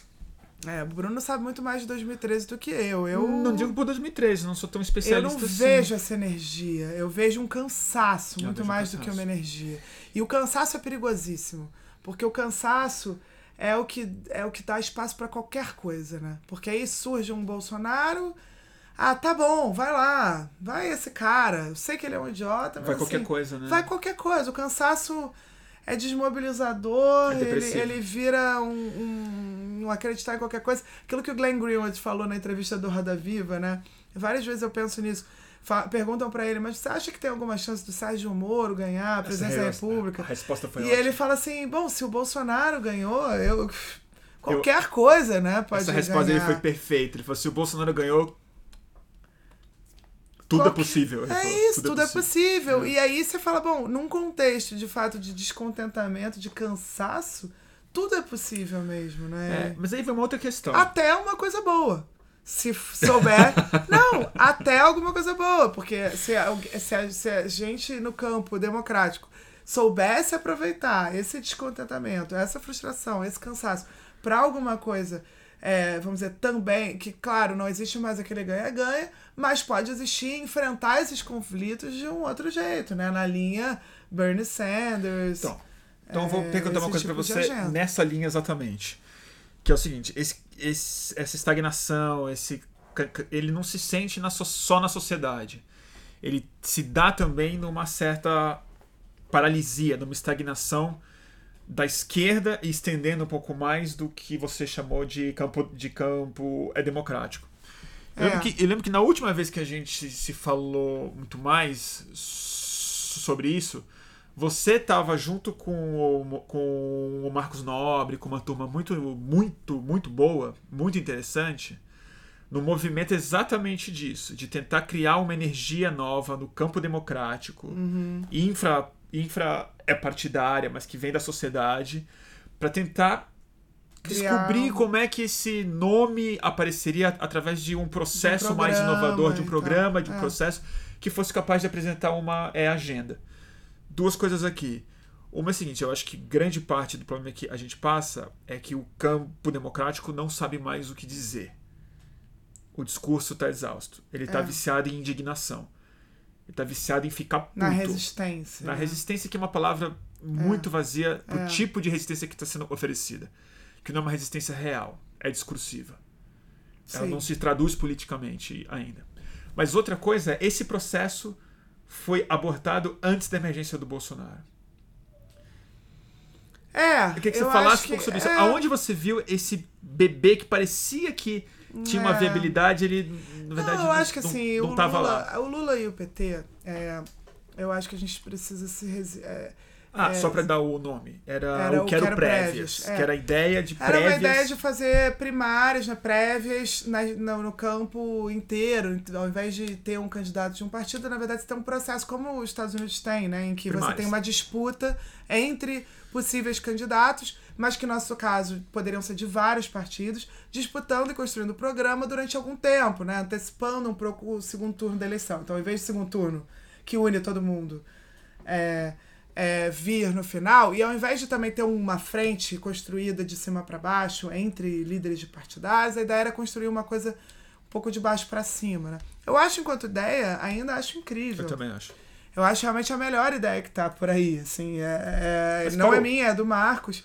É, então eu tenho tranquilidade de dizer que tava, e eu- porque eu embarquei na ideia, eu acho uma ideia realmente boa. Também acho. Agora, essa ideia, é, eu até acho que ela é mais sensível a- a- ao fato do PT ainda ser hegemônico no campo é, do que, por exemplo, ideias que estão aparecendo de ah, deixa o PT de lado e faz aí uma outra aliança. Eu acho esse tipo de ideia muito incompatível com a realidade, gente. É, assim, é o maior partido, é um partido que tem capilaridade, é um partido que tem é, base social no Brasil inteiro, entendeu? A gente não tá falando aqui. Eu, eu lembro daquela. Aquele período ali pré-eleitoral, né, em que a gente, vamos dizer, numa bolha. É, tava discutindo, ah, tem que ser Ciro que tem mais chance, ou tem que ser Haddad, e as pessoas discutindo, e muita raiva, muitos debates acalorados. E aí, assim, quase todo mundo que eu conheço votou no Ciro. E isso não deu 0,001%, sei lá, Claro dos votos, entendeu? Então, a sensação das pessoas é de que a gente aqui vai conseguir resolver isso. E não vai, né? O PT é, tem uma capilaridade é, genuína, legítima, tá? Claro. E eu acho que a gente não, não vai haver solução, não adianta. A gente pode ficar discutindo no nosso plano abstrato é, o que, que seria o ideal enquanto é, alternativa, mas a verdade é que assim, é, é, o Lula é o maior líder popular da história do país, ele tem ainda um, um partido que tem uma enorme capilaridade, e a gente não vai conseguir sem eles. Essa é, é o- é o pragmatismo que eu passei a ter. Naquela época eu achava que era possível, com eles, fazer uma coisa que eles participassem e até ganhassem maior legitimidade no campo para representar Ah, o tá. projeto eventualmente. Agora, eles não querem participar. Eles não querem participar e foi isso que travou a, a medida. Foi e assim, tem um medida. lado meu que entende o fato deles não quererem. Assim, eles ainda têm, de fato, essa hegemonia. Mas o E que, tem que um- você entende disso? Porque assim, eu, eu entendo o que você está falando, eu concordo com tudo que você disse. Mas ainda assim, quando ele decide assumir a hegemonia que ele tem, que talvez não seja, como se provou, não a suficiente para Uhum. Viabilizar um ganhar projeto, para ganhar um projeto. É que entendeu? eles não sabem se não, porque o candidato foi preso. Então, Não, assim, eu entendo, eu entendo. esse é, É- o problema. Assim, se, coloca no lugar é, do, do mas, PT, né? mas gente, o processo de destruição dessa ideia de primárias de uma frente, de vamos, vamos relaxar essa hegemonia e ver como é, que se, como é que ela pode acontecer, ela se deu antes do Lula ser preso. Bem antes. Quando ficou claro, que Claro. ele ia ser o candidato. Claro, claro. Mas, mas eu acho que ele, ele podia. Eu não sei, eu não sei dizer se ele não teria ganho a eleição.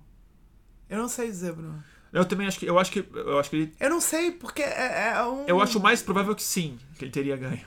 Mas não dá pra saber. Eu não sei dizer, mas aí se ele teria ganho a eleição, veja que todo o argumento que a gente constrói de que, bom, é, a gente precisa de uma coisa para viabilizar, etc, etc. Não, não tô nem dando esse argumento. Né? Então, assim, é, tem um lado que é, as pessoas. é, a gente fica debatendo é, sem levar em consideração o, o, o, o peso, o tamanho que o Lula tem.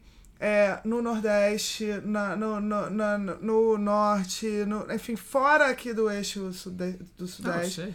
e que é, são E assim, que é um, um motor assim que é um negócio muito grande e que é muito difícil assim você não vai é, antecipar e eu acho que a gente viu com a prisão né como a prisão na verdade é, continuou é, magnetizando é, as pessoas, a militância, etc., da mesma forma. Aliás, tirando até qualquer possibilidade de discussão de programa. Enquanto o Lula estava preso, não era possível nem discutir programa.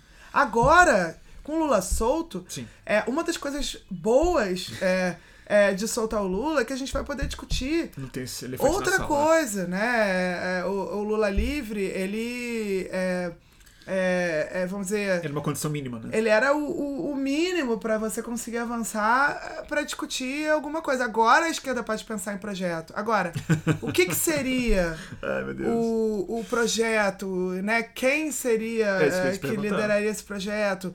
Eu acho que tudo isso está muito difícil, porque eu acho que eu, eu, eu fiquei convencida de que não existe esse projeto sem o PT. Hoje, não existe, né? O projeto que vai ser sem o PT vai ser o projeto do Luciano Huck, né? Tá. Que, vamos dizer, tá num campo diferente do meu, ainda que eu considere que esteja no campo democrático. Mas, dado o tipo de agenda econômica que eles vêm, eles vêm com uma agenda econômica muito mais de establishment, né? Eles vêm com uma. Vamos dizer, eles vão ser o candidato da continuidade da agenda econômica também. Ainda que eu veja hoje o Armínio Fraga, a gente fez um debate recente, escreveu um texto sobre redução de desigualdade, eu tenho até dialogado. Deu até uma É. polêmica que, eles, que o pessoal não tava afim de receber. É, eu convidei ele lá pra USP pra gente fazer um debate, foi muito legal. A gente, na verdade, já tinha lido o artigo, tinha mandado comentários. Ele até me agradece lá no artigo. Que ele tá com uma proposta de combate à desigualdade. Eu até discordo de vários pontos é, da proposta, concordo com vários outros. Mas me parece que não é. Assim, pode ser, eu não sei, tá? Aham. Não acho que seja apenas objetivos eleitorais. Acho que ele tá realmente preocupado com o que está acontecendo. Mas considerando que a gente sabe que o Armínio está conectado com a plataforma Hulk, é, me parece que essa agenda de combate à desigualdade ela é uma agenda que talvez o Hulk tente trazer para não ser apenas uma continuidade da Eu sei. agenda Temer-Guedes. Né? Ai. Então, talvez o Hulk tente captar uma parte desse campo, a parte antipetista do campo, né? Agora, o E que, parte que do vai ser o outro mesmo. lado? O outro lado é a candidatura que o Lula vai apoiar. A candidatura que o Lula vai apoiar tem muita chance de ir pro segundo turno. Muita chance de ir pro segundo turno. Qualquer que seja essa candidatura. Provavelmente vai. Né? Assim, é quase impossível imaginar hoje o Lula apoiando alguém que não vá para o segundo turno É. da eleição. Então, a candidatura Huck, inclusive, sabe disso. E é muito difícil. o- Eu, eu não sei, eu acho que a candidatura Huck é a única que poderia tentar é, chegar no segundo turno no lugar da candidatura apoiada pelo Lula, porque tem uma capilaridade também, né? Porque tem aquelas pesquisas que mostram que no Nordeste ele é muito conhecido, que tem uma visão muito favorável por conta do, do assistencialismo do programa de TV e tal. Enfim, pode ser, mas até Ele é emprestou uma avião pro. Lula. Ele emprestou É. avião pro Lula, então tem É, isso também. E o Lula espertamente. É, o Lula é, é, assim, genial, né? O Lula é, espertamente coloca o Luciano Huck de cara no lugar não do político, do cara pensando no Brasil. apresentador de TV. De apresentador de TV, É né? Ele já responde assim. Me leva no caldeirão. Me leva no caldeirão do tipo assim, você é um apresentador de TV. Tipo, não vem aqui achar que eu tô conversando com um líder Total. não, né? É, enfim. Mas é, é, é, é curioso, assim, eu acho que eu acho que vai ser difícil. Vai ser difícil outra coisa. Essa candidatura Ciro, por exemplo, eu não vejo viabilizar. Eu não vejo. Eu não, eu não, eu não vejo. Eu assim, sei. eu não tô dizendo que eu não votaria. Gente, eu votaria em qualquer uma dessas pessoas no segundo turno.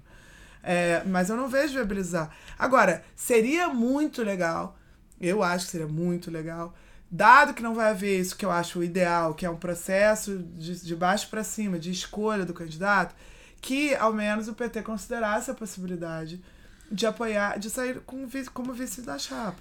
Eu acho que essa possibilidade é uma possibilidade que entre é, nós que vemos esse contexto seria saudável depois desse tempo. E seria saudável também para a maneira como o campo se organiza, né? Agora, quem seria? Seria Flávio Dino? É, É, é, Começa-se a se falar, É. acho que talvez para 2022 seja muito botar Então, o carro na frente eu dos acho que ia falar um pouco isso, porque assim, o que a gente está falando não, não é compatível essa conversa, essa, essa, essa com conversa o não. ritmo da essa especulação que a gente está fazendo, ela não é compatível com a aceleração do desmonte democrático que a gente está vivendo no Brasil e parcialmente no mundo. Eu acho que tem um fiel da balança aí que eu acho que a gente subestima na conversa brasileira, que é a eleição americana. Assim. Acho que, tipo, eh, se o Trump se reelege, é um tipo de confirmação que vai acontecer no mundo muito perigosa para a Não, estabilidade. PT vice do. Hulk não, gente. Alguém tá falando PT Ah, vice do não, Hulk. ah. Ninguém... Eu acho muito louco essa história do Luciano Huck, gente. Eu já falei aqui mil, mil vezes sobre isso. Eu acho uma piração, cara. Não, pode ser. Se o Bernie Sanders ganha a eleição nos Estados Unidos, isso abre um contexto pra esquerda Não, imagina, novo. imagina o Bolsonaro, né? Imagina a cara do Bolsonaro. É, Porque seria ele não é. incrível. E, gente, não é impossível, né? A gente tava conversando aqui antes de começar Eu acho que ele vai ganhar. Mas aí. Não, eu... acho que o Trump vai ganhar. Mas eu tô. Eu... Então, é... é possível o Bernie Sanders ganhar. muito louco. Eu vou dar uma resposta sincera aqui. Eu acho que o Trump é o favorito, mas eu acho que o Bernie vai ganhar. Eu acho que o Trump é o favorito. Eu... Talvez eu apostasse no Donald Trump como o seguro, mas eu tô sentindo que tem uma energia indo pro, pro Bernie Sanders muito fora da, da curva. O mesmo tipo de energia que levou o Donald Trump, Bolsonaro. Tem uma coisa que é um movimento de, de massa. Mas sabe o que eu queria te perguntar? Deve ter muita pergunta aqui. Tem, eu vi uma aqui bonitinha. Vai, Fiquei até com vontade de Responde responder. a turma. Laura, tenho 19 anos, sou estudante de graduação em Economia da FGV Rio de Janeiro, Centro Histórico do Pensamento Ortodoxo Brasileiro. O que você diria Para uma pessoa pra uma progressista, pessoa progressista nesse, ambiente? É.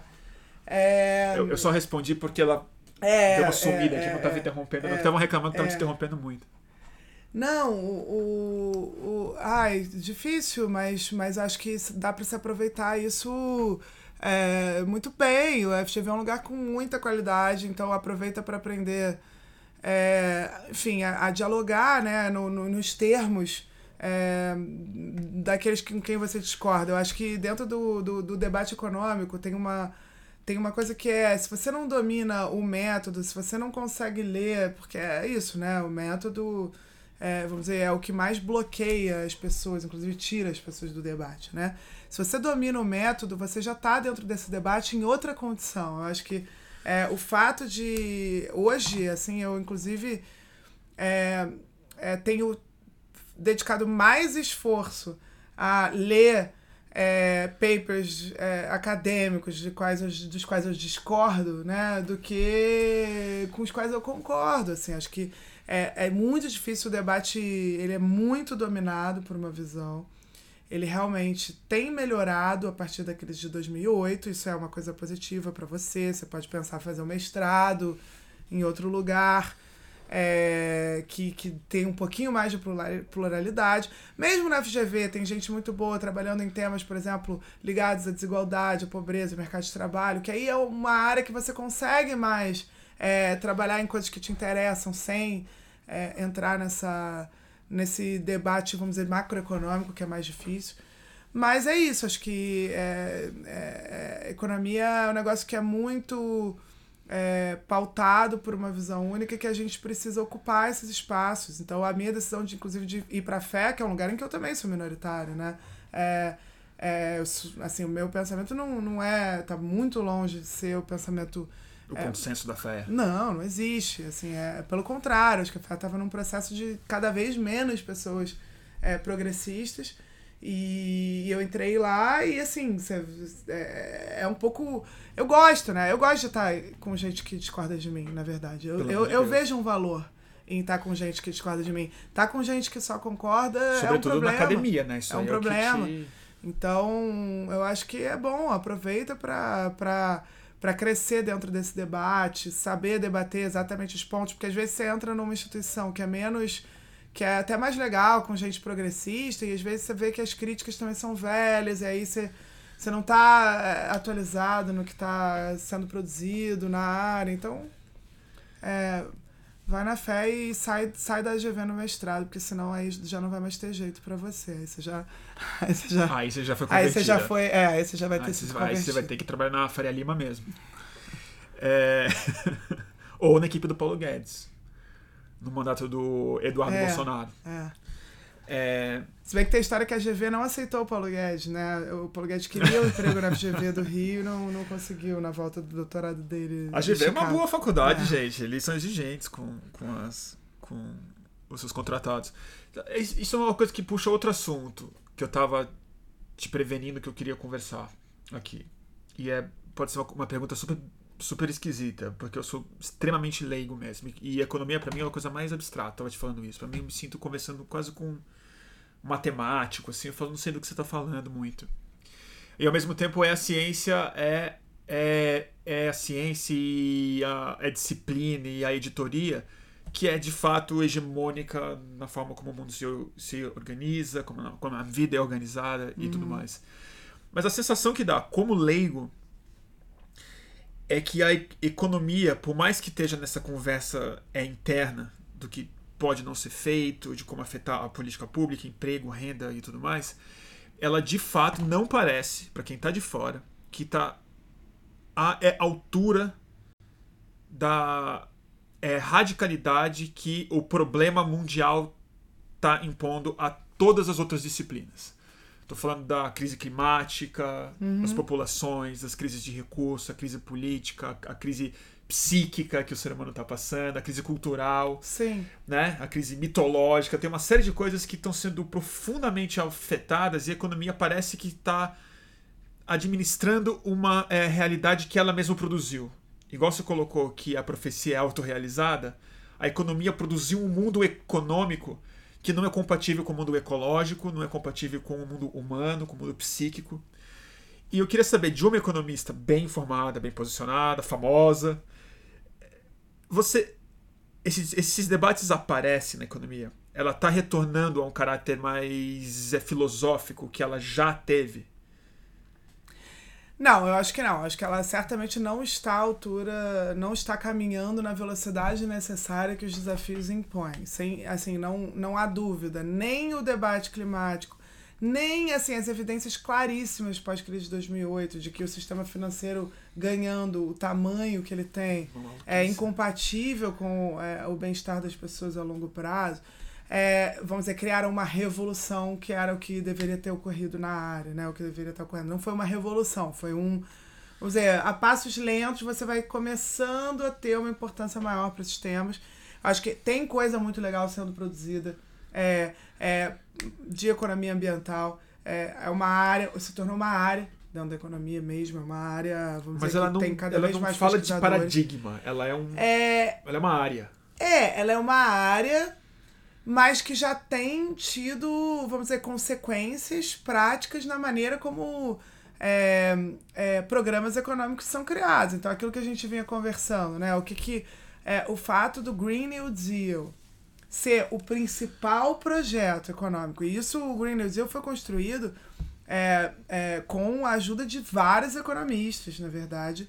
É, não só de assessoria econômica do Bernie, Stephanie Kelton e tal, mas Mariana Mazzucato, que é uma economista fantástica do, do, do Reino Unido que está trabalhando em inovação há muito tempo, de como, como criar esse grande projeto que consiga compatibilizar uma transição é, energética é, e, e, e, e, ambiental né, é, para sustentabilidade rápida, porque na verdade hoje a gente está convencido de que para fazer essa transição você precisa muito do Estado, né? Você não vai conseguir fazer essa transição é, pela iniciativa das pessoas e nem por pre preço, mecanismo de preço em que você passa a taxar mais o carbono, né? Que era o, é. o que a economia pensa, é, né? A economia começou a pensar nesses temas, achando que créditos, via né, taxa. Você de algum jeito ia criar os incentivos necessários para resolver. Hoje eu acho que o consenso já é de que, bom, o colapso é iminente e você precisaria mobilizar uma quantidade enorme, de, assim, mobilizar muitos recursos do mundo inteiro de forma coordenada para conseguir evitar, né? Uma governança que nunca houve, né? Uma governança que nunca houve. Então, é, isso é o que já, vamos dizer, é o consenso hoje, eu acho, na área. Agora, os, os é, economistas passaram a trabalhar dentro desse consenso também e criar planos para isso.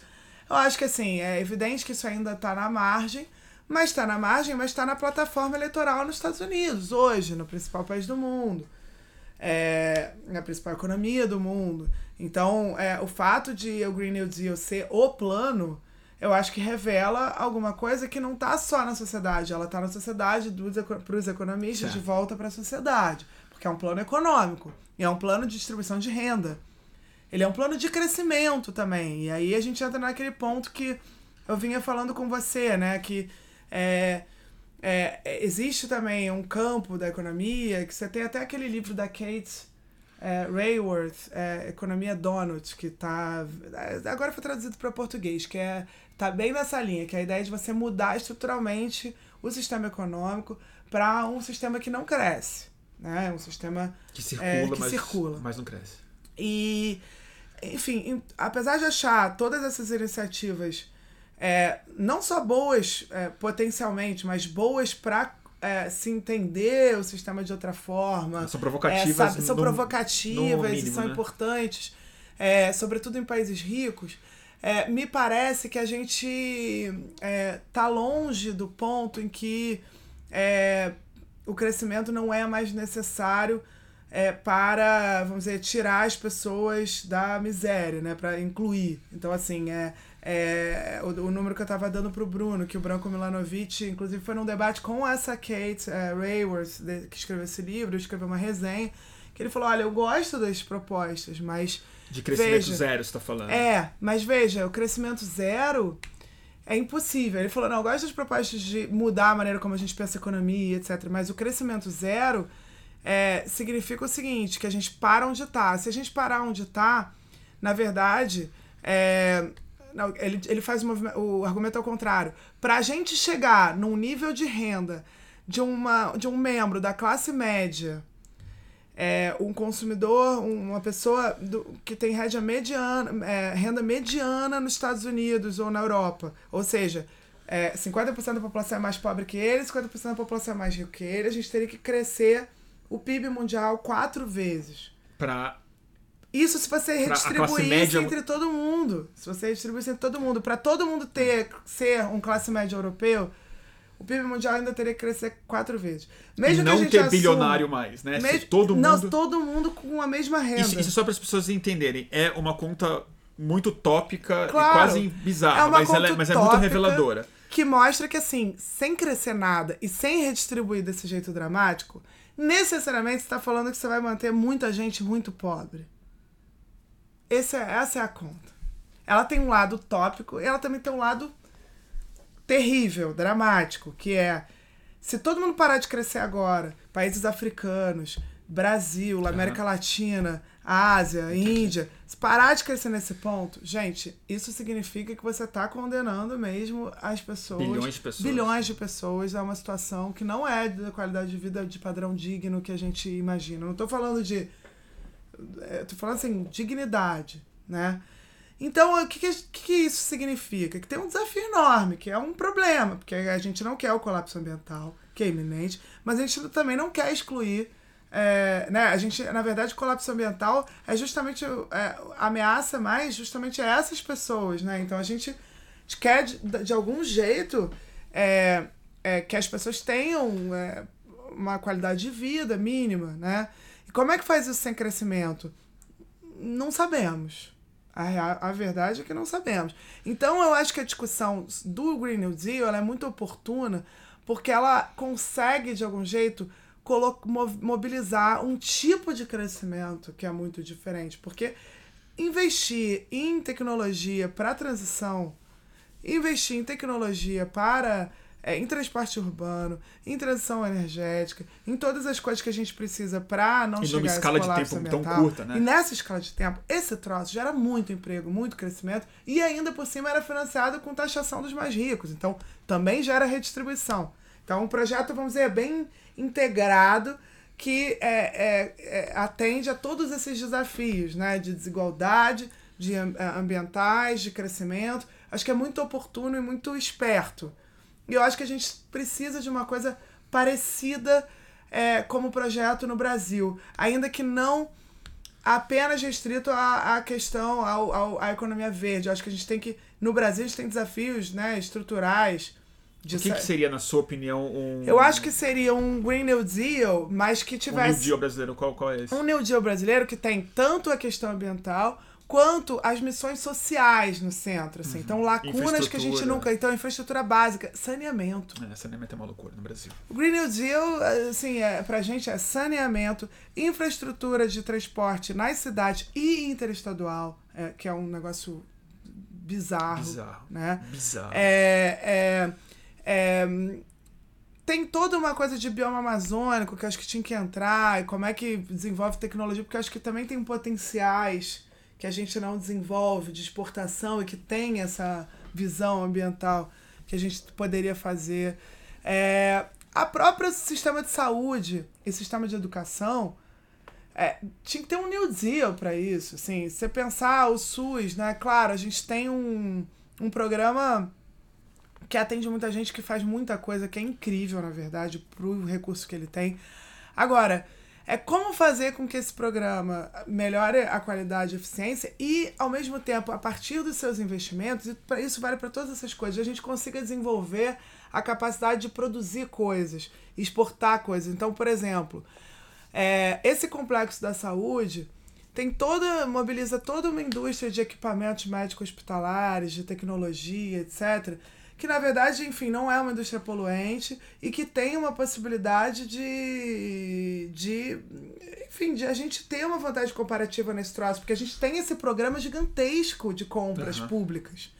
Então também tenho a sensação de que falta acoplar a essa política, não é só botar dinheiro, é botar dinheiro de um jeito que também reorganiza a nossa economia para setores mais legais, que saia da automobilística para uma indústria de trem elétrico, sei lá, eu estou dando exemplos uhum. assim, mas como é que a gente faz para movi esse movimento também é, gerar é, potencial produtivo, tecnológico, né? novo. É interessante você falar isso porque isso é o tipo de coisa que você não escuta muito vindo do campo democrático na hora de oferecer uma visão de futuro, porque isso é uma coisa que eu também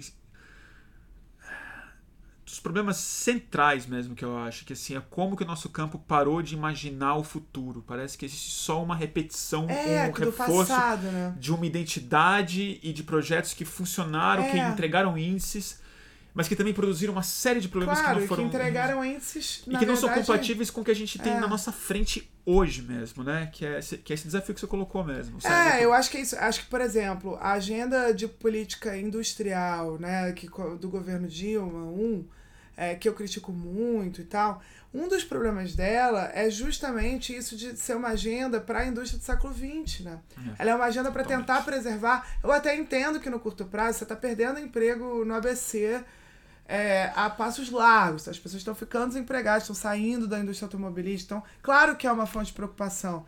Mas daí é você a sua política industrial ser uma política que está mirando uma indústria que a gente sabe que não é a indústria uhum. do futuro né? Que tampouco é que tá ambientalmente né? correta. É. O que, que você está sabe? Então acho que é, é isso, assim, acho que a gente precisa caminhar para um novo programa. Eu acho que o Green New Deal é um bom exemplo tá. para a gente pegar. O Green New Deal é um exemplo maravilhoso. Mas para transformar para nossa realidade. É, mas ainda assim tem um problema que eu tava. De recursos. Tentando... Não é nem de recursos, que eu não vou nem entrar nessa, porque para é. mim eu acho grana uma abstração total. Eu não entendo é. grana valer alguma coisa, mas isso aí é minha ignorância mesmo. Não vou nem pedir para você me explicar o por que, que um real vale que que um é real. Dinheiro, né? Eu não entendo. Aí. E eu já desisti de entender.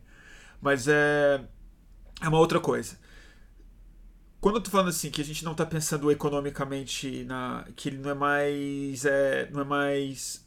É filosófico. Ele não tá pensando mais nas estruturas mesmo o Green New é, Deal, ainda está dentro, é dentro do sistema capitalista. Dentro do capitalismo, claro, dentro do crescimento claro. do emprego, da renda, da previdência, da redistribuição de dinheiro, de, de taxação uhum. e tudo mais.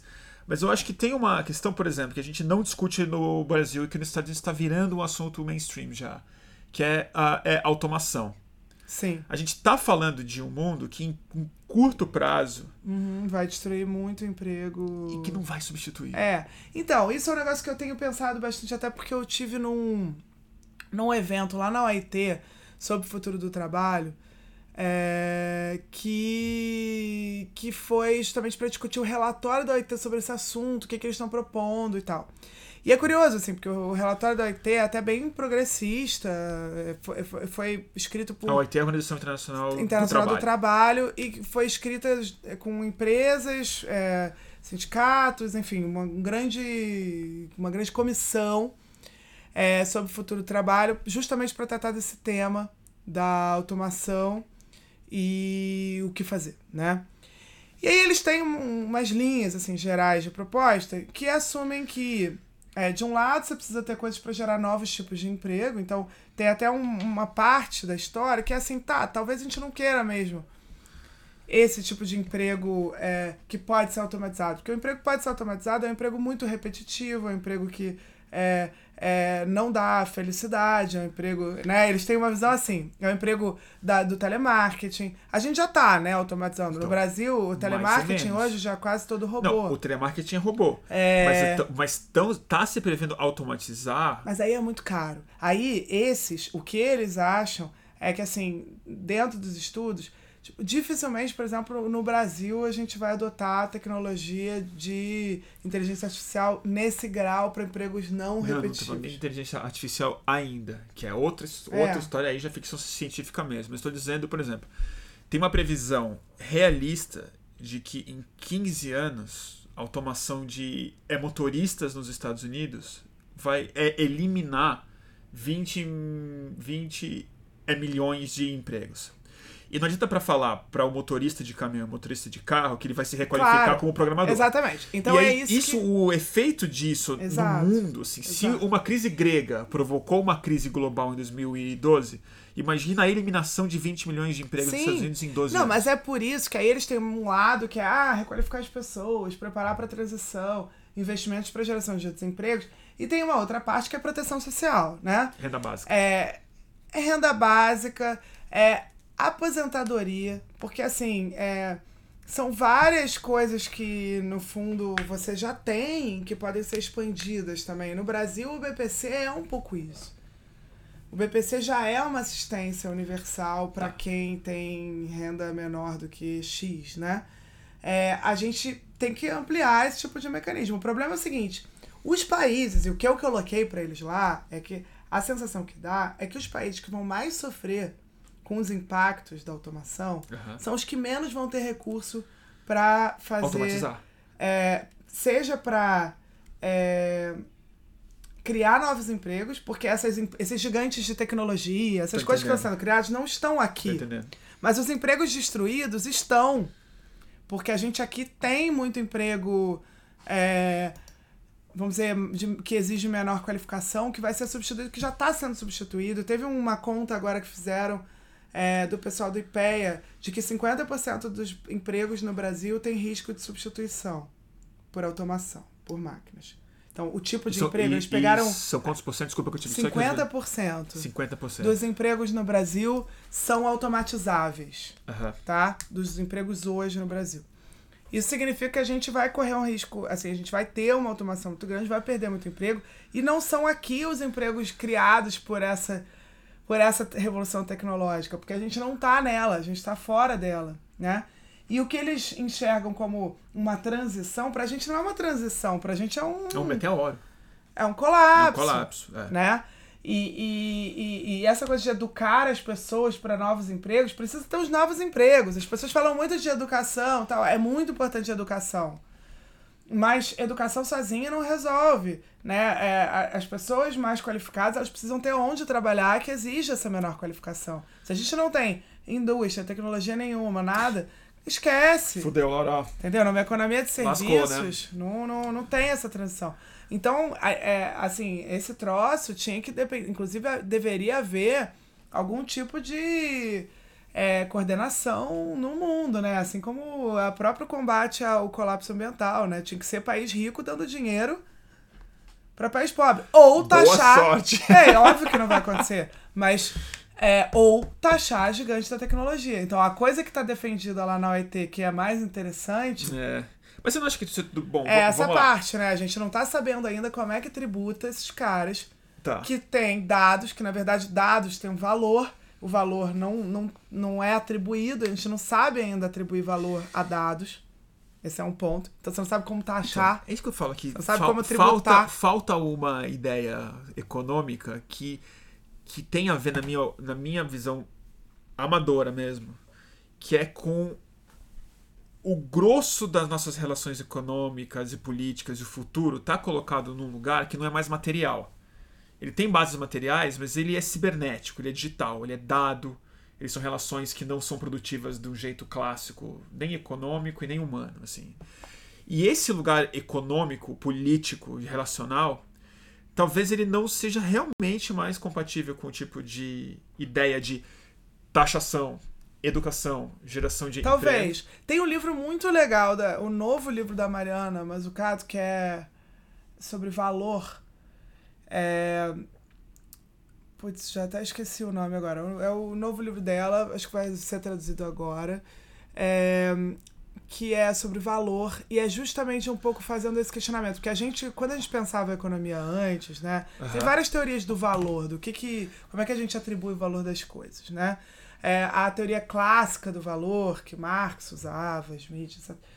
É, é tinha a teoria do valor trabalho, trabalho. né e, e, isso é evidente que a gente, assim, já naquela época já tinha muitos questionamentos, porque, eh, por exemplo, setor financeiro, claramente o valor não tem nada a ver com o trabalho, né?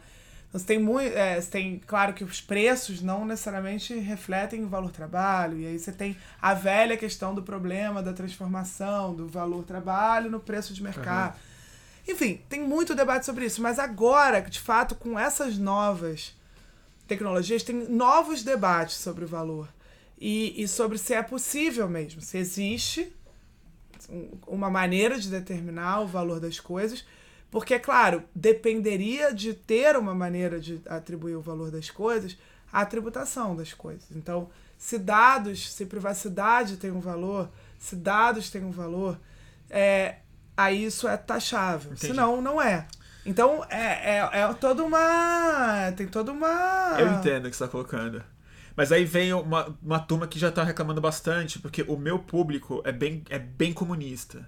Bem mais que eu, no geral. Eles me chamam de. É, é the value of everything, exatamente, o valor de tudo. The value é. of everything. E tá todo mundo reclamando que você e a gente está conversando tudo dentro, dentro do capitalismo. Dentro do capitalismo. É verdade. Vamos lá. Você acha que o capitalismo é reformável o suficiente? Ou você acha que, tipo, necessariamente, como cada vez mais gente, pelo menos nas 600 pessoas que nos assistem, acredita que o problema que a gente não trata é que a incompatibilidade é do capitalismo. Que essa ideia toda de claro. redistribuição de renda, de pobre, de rico, não sei o que, ela se dá num contexto errado de saída. Não, eu acho que ela se dá de um Eu acho que o problema é quase tudo que a gente falou aqui são doenças é, ligadas ao capitalismo. É, o que não quer dizer que eu, enquanto economista, é, é, enfim, eu, eu, me considero alguém que sou anticapitalista, é, é, sem dúvida. Por, por, outro lado, eu acho que é, a decisão de ser macroeconomista significa que eu sou uma estudiosa do sistema capitalista. O Sim. que eu estudo, então a minha, a minha pesquisa, as coisas que eu sei, o que eu consigo entender. É, é, como funciona, o, o, possíveis maneiras de, de, de tornar menos pior. É, tudo isso é, é, dentro do sistema capitalista. Ser macroeconomista significa compreender o sistema capitalista a nível macro. Claro. Então, isso significa que é, sempre, eu sempre gero essa frustração em algum lugar nas pessoas, porque a sua audiência e a minha também costuma ser é, uma audiência anticapitalista, é, no fato de que o meu objeto de pesquisa é esse sistema. E, e claro, eu, eu sim é, consigo é, trabalhar em dois níveis de abstração diferentes.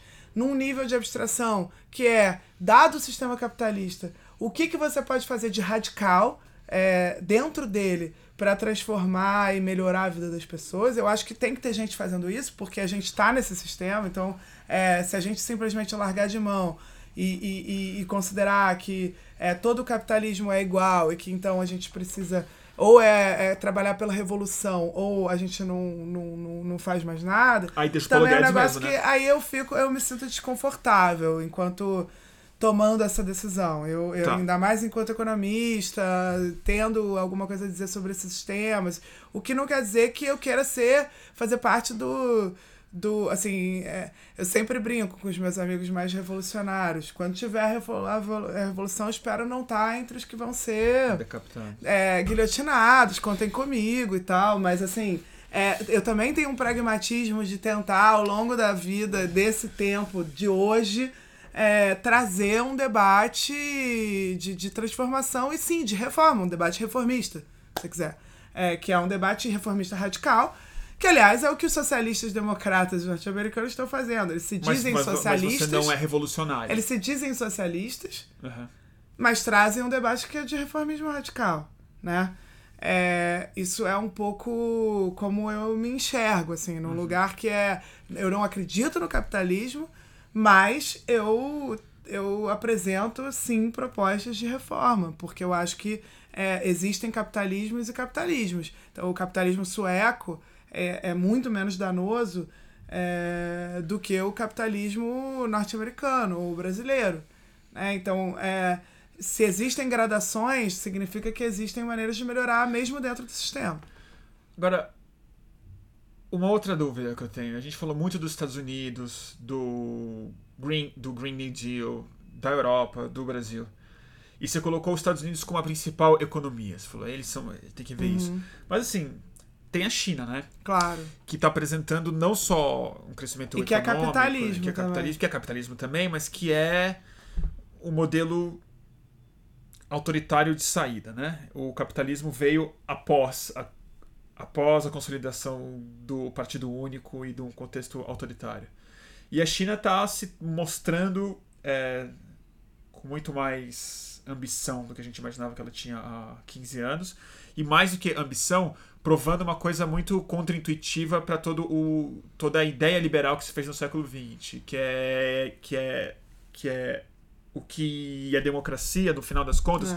produz mais crescimento, produz mais resultado. Então não é só uma questão humanista de Sim. princípio, é uma questão que ela além do que entrega mais crescimento, entrega mais inovação, entrega mais velocidade na produção de resultados. Sim. E a China está provando de maneira bizarra que não é verdade. Que o autoritarismo entrega resultados a curto prazo, muda a sociedade na velocidade que ela quer mud- mudar. E tá. Sim. É o laço da economia dos Estados Unidos, é o laço da economia brasileira e tal. É, e aí? E a China? O que a gente faz? Não, acho que a China é um negócio que a gente tem que se debruçar muito ainda, porque mesmo, é claro, a gente tem uma compreensão do que, que foi o fenômeno, eu acho que assim, é, tá na cara que é um, é um modelo capitalista, um, um capitalismo de Estado, né, com muita presença do Estado, então, é, com é, investimentos em infraestrutura é, é, gigantescos, então tem muito investimento estatal e tem muito investimento estatal em, em- desenvolvimento tecnológico, produtivo. Mas é mais que investimento.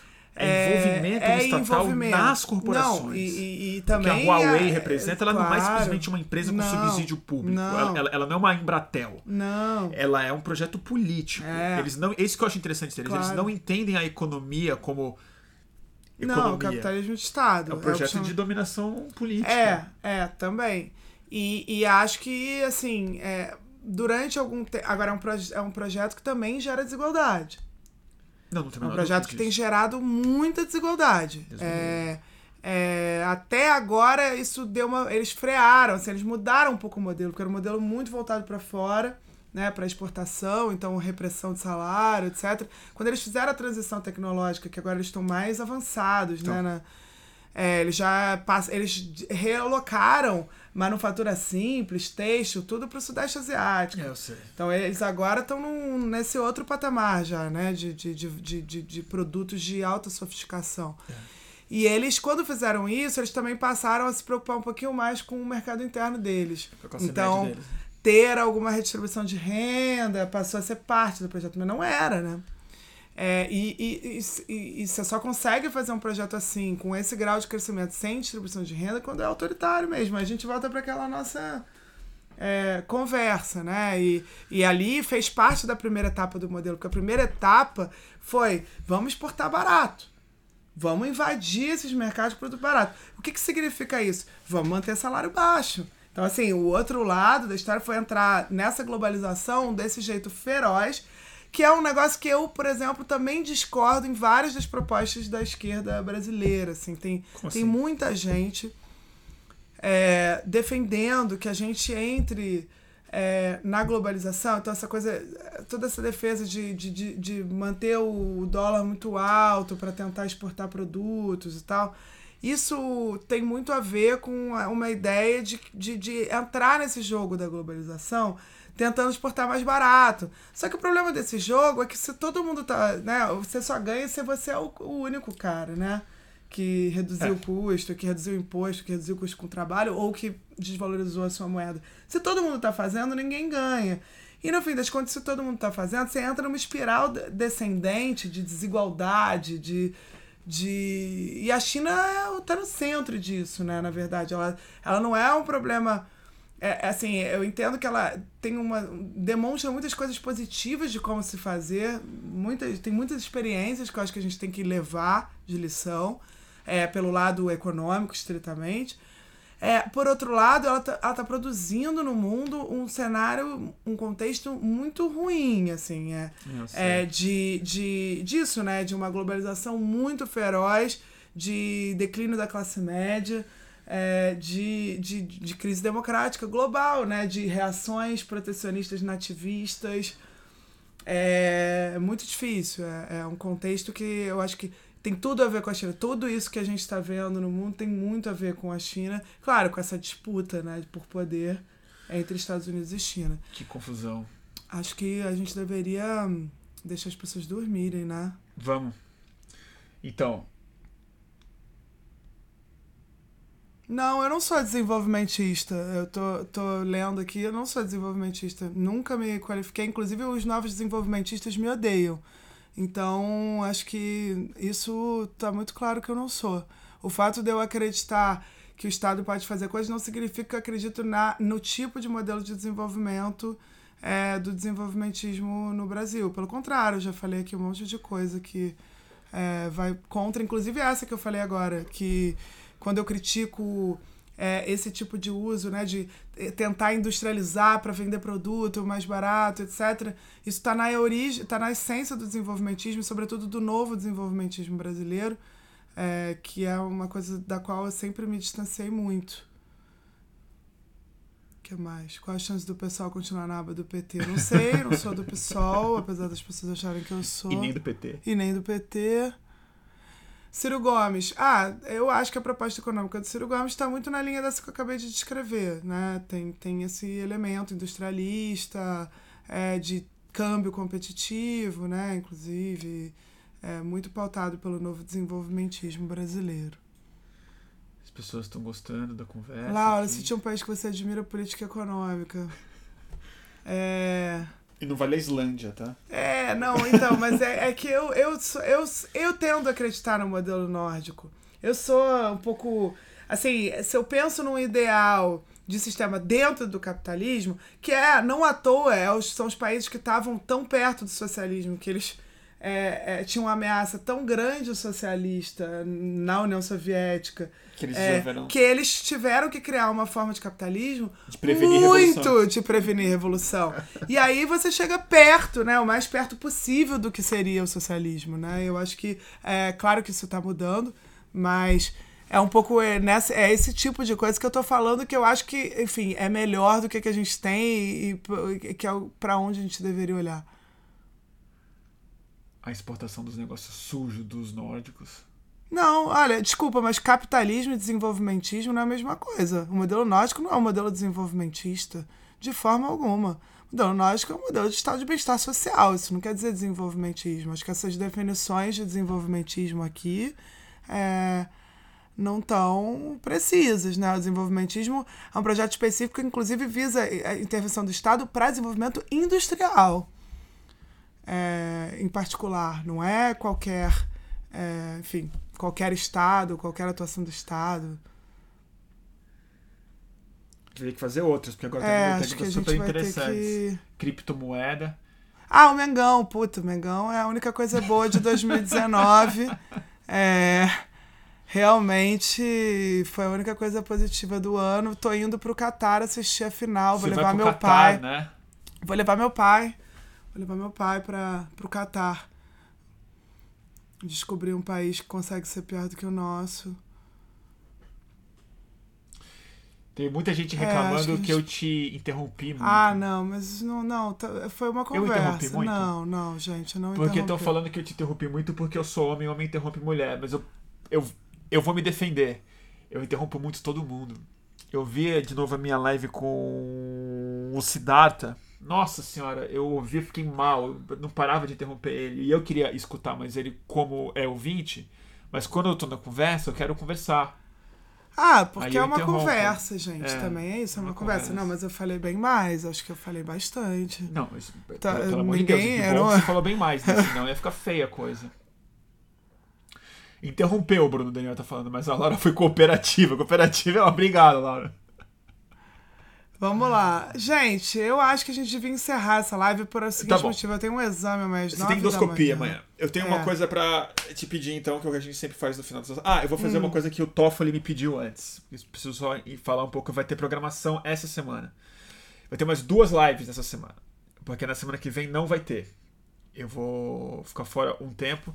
Vai ter é, Luiz Fernando Toffoli, psiquiatra da Unicamp, que já fez ano passado, ano passado não, esse ano eu acho, e a gente vai falar sobre a pesquisa de usuários de drogas no Brasil, que todo mundo deveria preencher, quem é e quem não é usuário. É, e a gente vai fazer uma transmissão juntos, ele vai entrar remotamente, deve ser na quarta-feira. E outra nessa semana, vamos repetir também, Augusto de Arruda Botelho, advogado, que fez uma live muito legal com a gente sobre a Vaza Jato, e a gente vai falar com ele sobre a escalada da repressão policial, Procuradoria-Geral da República Nova e é, a perseguição aos ativistas. Muito legal. E o que eu te pedi é o seguinte: dica de livro. Dica de livro. Então, eu, eu esse ano eu, eu li algumas coisas nessa linha, né? De tentar entender essa crise democrática e tal. Tem um, um dos livros que eu vou dizer que eu, eu, eu gosto de uma parte. Tá, eu vou indicar duas coisas. Um é, é o Como a Democracia Chega ao Fim. Não é o Como a Democracias Morrem. Esse Ah, o todo Como Nunca já Chegou leu. ao Fim é O o Como a da Democracia- Todavia. Do Runciman. Esse livro, ele tem um capítulo, assim, não, ele é legal, mas ele tem umas partes que eu discordo e tal, mas ele tem uma parte sobre tecnologia e internet que é muito interessante. Esse aqui? É, porque ele discute como as pessoas, na verdade, com as redes sociais, elas passaram a viver num ambiente pseudo-democrático, em que elas acham que, ela- que elas têm um lugar para canalizar as frustrações, elas têm um lugar em que elas conseguem participar, ou pelo menos achar que estão participando, ainda que seja pseudo-democrático, porque é um lugar controlado por gigantes da tecnologia que não são nada democráticos, né, que não respondem a nenhum tipo de controle social.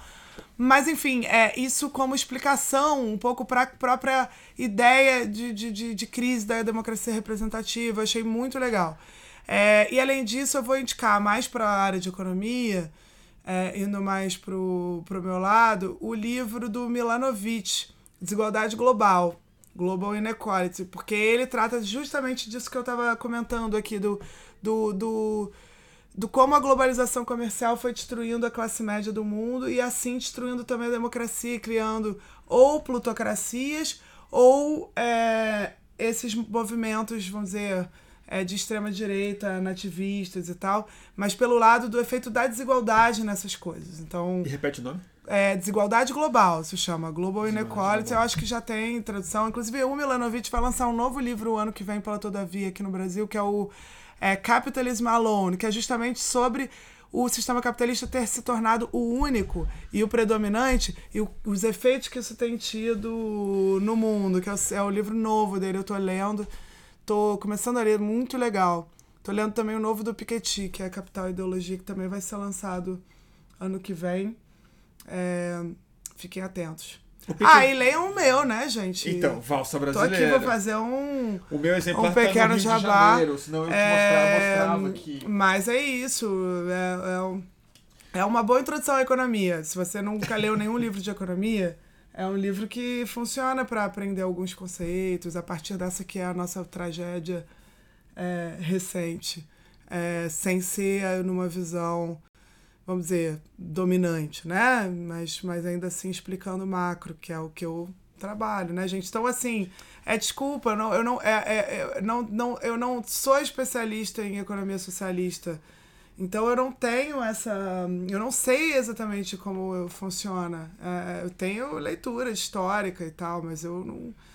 É, eu, eu tô num, nesse campo da macroeconomia é, de sistema capitalista, né? Então essa frustração eu, eu, vou continuar gerando na, na esquerda, né? Num, o, fa o meu desejo é diferente do, da, do que eu estudo, do que eu trabalho e do que eu. Totalmente. Então a gente nem sempre Bom, consegue compatibilizar, isso, né? né? A profissão revolucionária ainda não está remunerando, né? É, Putz, nem só isso, nem só isso, vou te falar, eu já, eu, eu já disse isso aqui e eu vou repetir, não é a coisa que a esquerda gosta mais de escutar. Eu me sinto super de esquerda, eticamente e moralmente, mas eu sou muito misantropo para ser revolucionário. Eu, eu acho o ser humano meio de quinta. É. E aí eu, eu, eu fico olhando e falo assim: eu não confio que uma revolução vai produzir um negócio, eu acho que vai dar uma merda generalizada. Não que o capitalismo valha alguma coisa, eu acho o capitalismo o fim da picada. O fim da picada. Mas eu não, eu não confio tanto é. no ser humano para um processo revolucionário. É, até porque é. o tipo de pessoa que gosta de liderar uma revolução é o tipo de pessoa que eu menos confio. Se fosse por sorteio, ia ter mais chance. Mas, tipo, sabe? A pessoa que gosta de, tipo, vamos botar. É. Confia. Não, é tipo também, tipo guru, assim, vamos sabe? combinar que a gente tá longe, tem muita gente sofrendo, muita gente ferrada, uma crise Muito. de cinco anos. É, miséria, eu não me sinto nem um pouco culpada de estar tentando é, propor dentro do sistema capitalista alguma coisa que alivie, é, é, é né, e que, que de algum jeito é, torne menos injusto esse sistema que é. eu concordo que é inerentemente, intrinsecamente injusto, mas que a gente consegue limitar essas injustiças. Não, total. Eu sou é, que nem então... você, eu me considero reformista, radical, então, assim, sei lá. É, sei lá. É, são escolhas também, né? São escolhas de, de vida. Eu acho que é importante que também tenha gente é, é, mais radical do que eu. Eu gosto que tenha gente mais radical do que eu. Eu gosto que tenha gente menos radical do que eu. Eu acho que é, toda essa flora. Inclusive, eu acho que a gente precisa de mais pessoas mais radicais do que eu, porque tá tendo tanta radicalidade pro lado de lá que para ter um equilíbrio é, né? tá faltando mais revolucionários até no, no Brasil. Ou se tá. Mas é, eu, eu faço uma endoscopia de manhã, gente. Eu preciso ir. Vai, corre, já é quase meia-noite. Gente, muito Adorei. obrigado. Adorei. Volta mais, Laura. Voltarei. Faltou muito assunto, tinha várias coisas para comentar com você, não ah, deu certo, mas, mas é falamos isso. de bastante coisa. Falamos de bastante coisa. Boa endoscopia amanhã. Boa é, anestesia, principalmente. Ah, é. Espero não falar muita besteira, né? Porque a última Dolantina, vez que eu fiz uma endoscopia... O, o Propofol também é o, é o meu favorito. Propofol, Tá bom? O dia que não Tchau, tiver mais, gente. o dia que não tiver mais é emprego, é Propofol. E amanhã, gente, essa live vai estar disponível em podcast também no Spotify. E para quem está no Instagram que caiu muito, ela está integralmente disponível no youtube.com.br YouTube, Estúdio Fluxo. Tá bom, gente? Muito obrigado. Até a próxima. Boa noite. Deixa eu desligar aqui, peraí.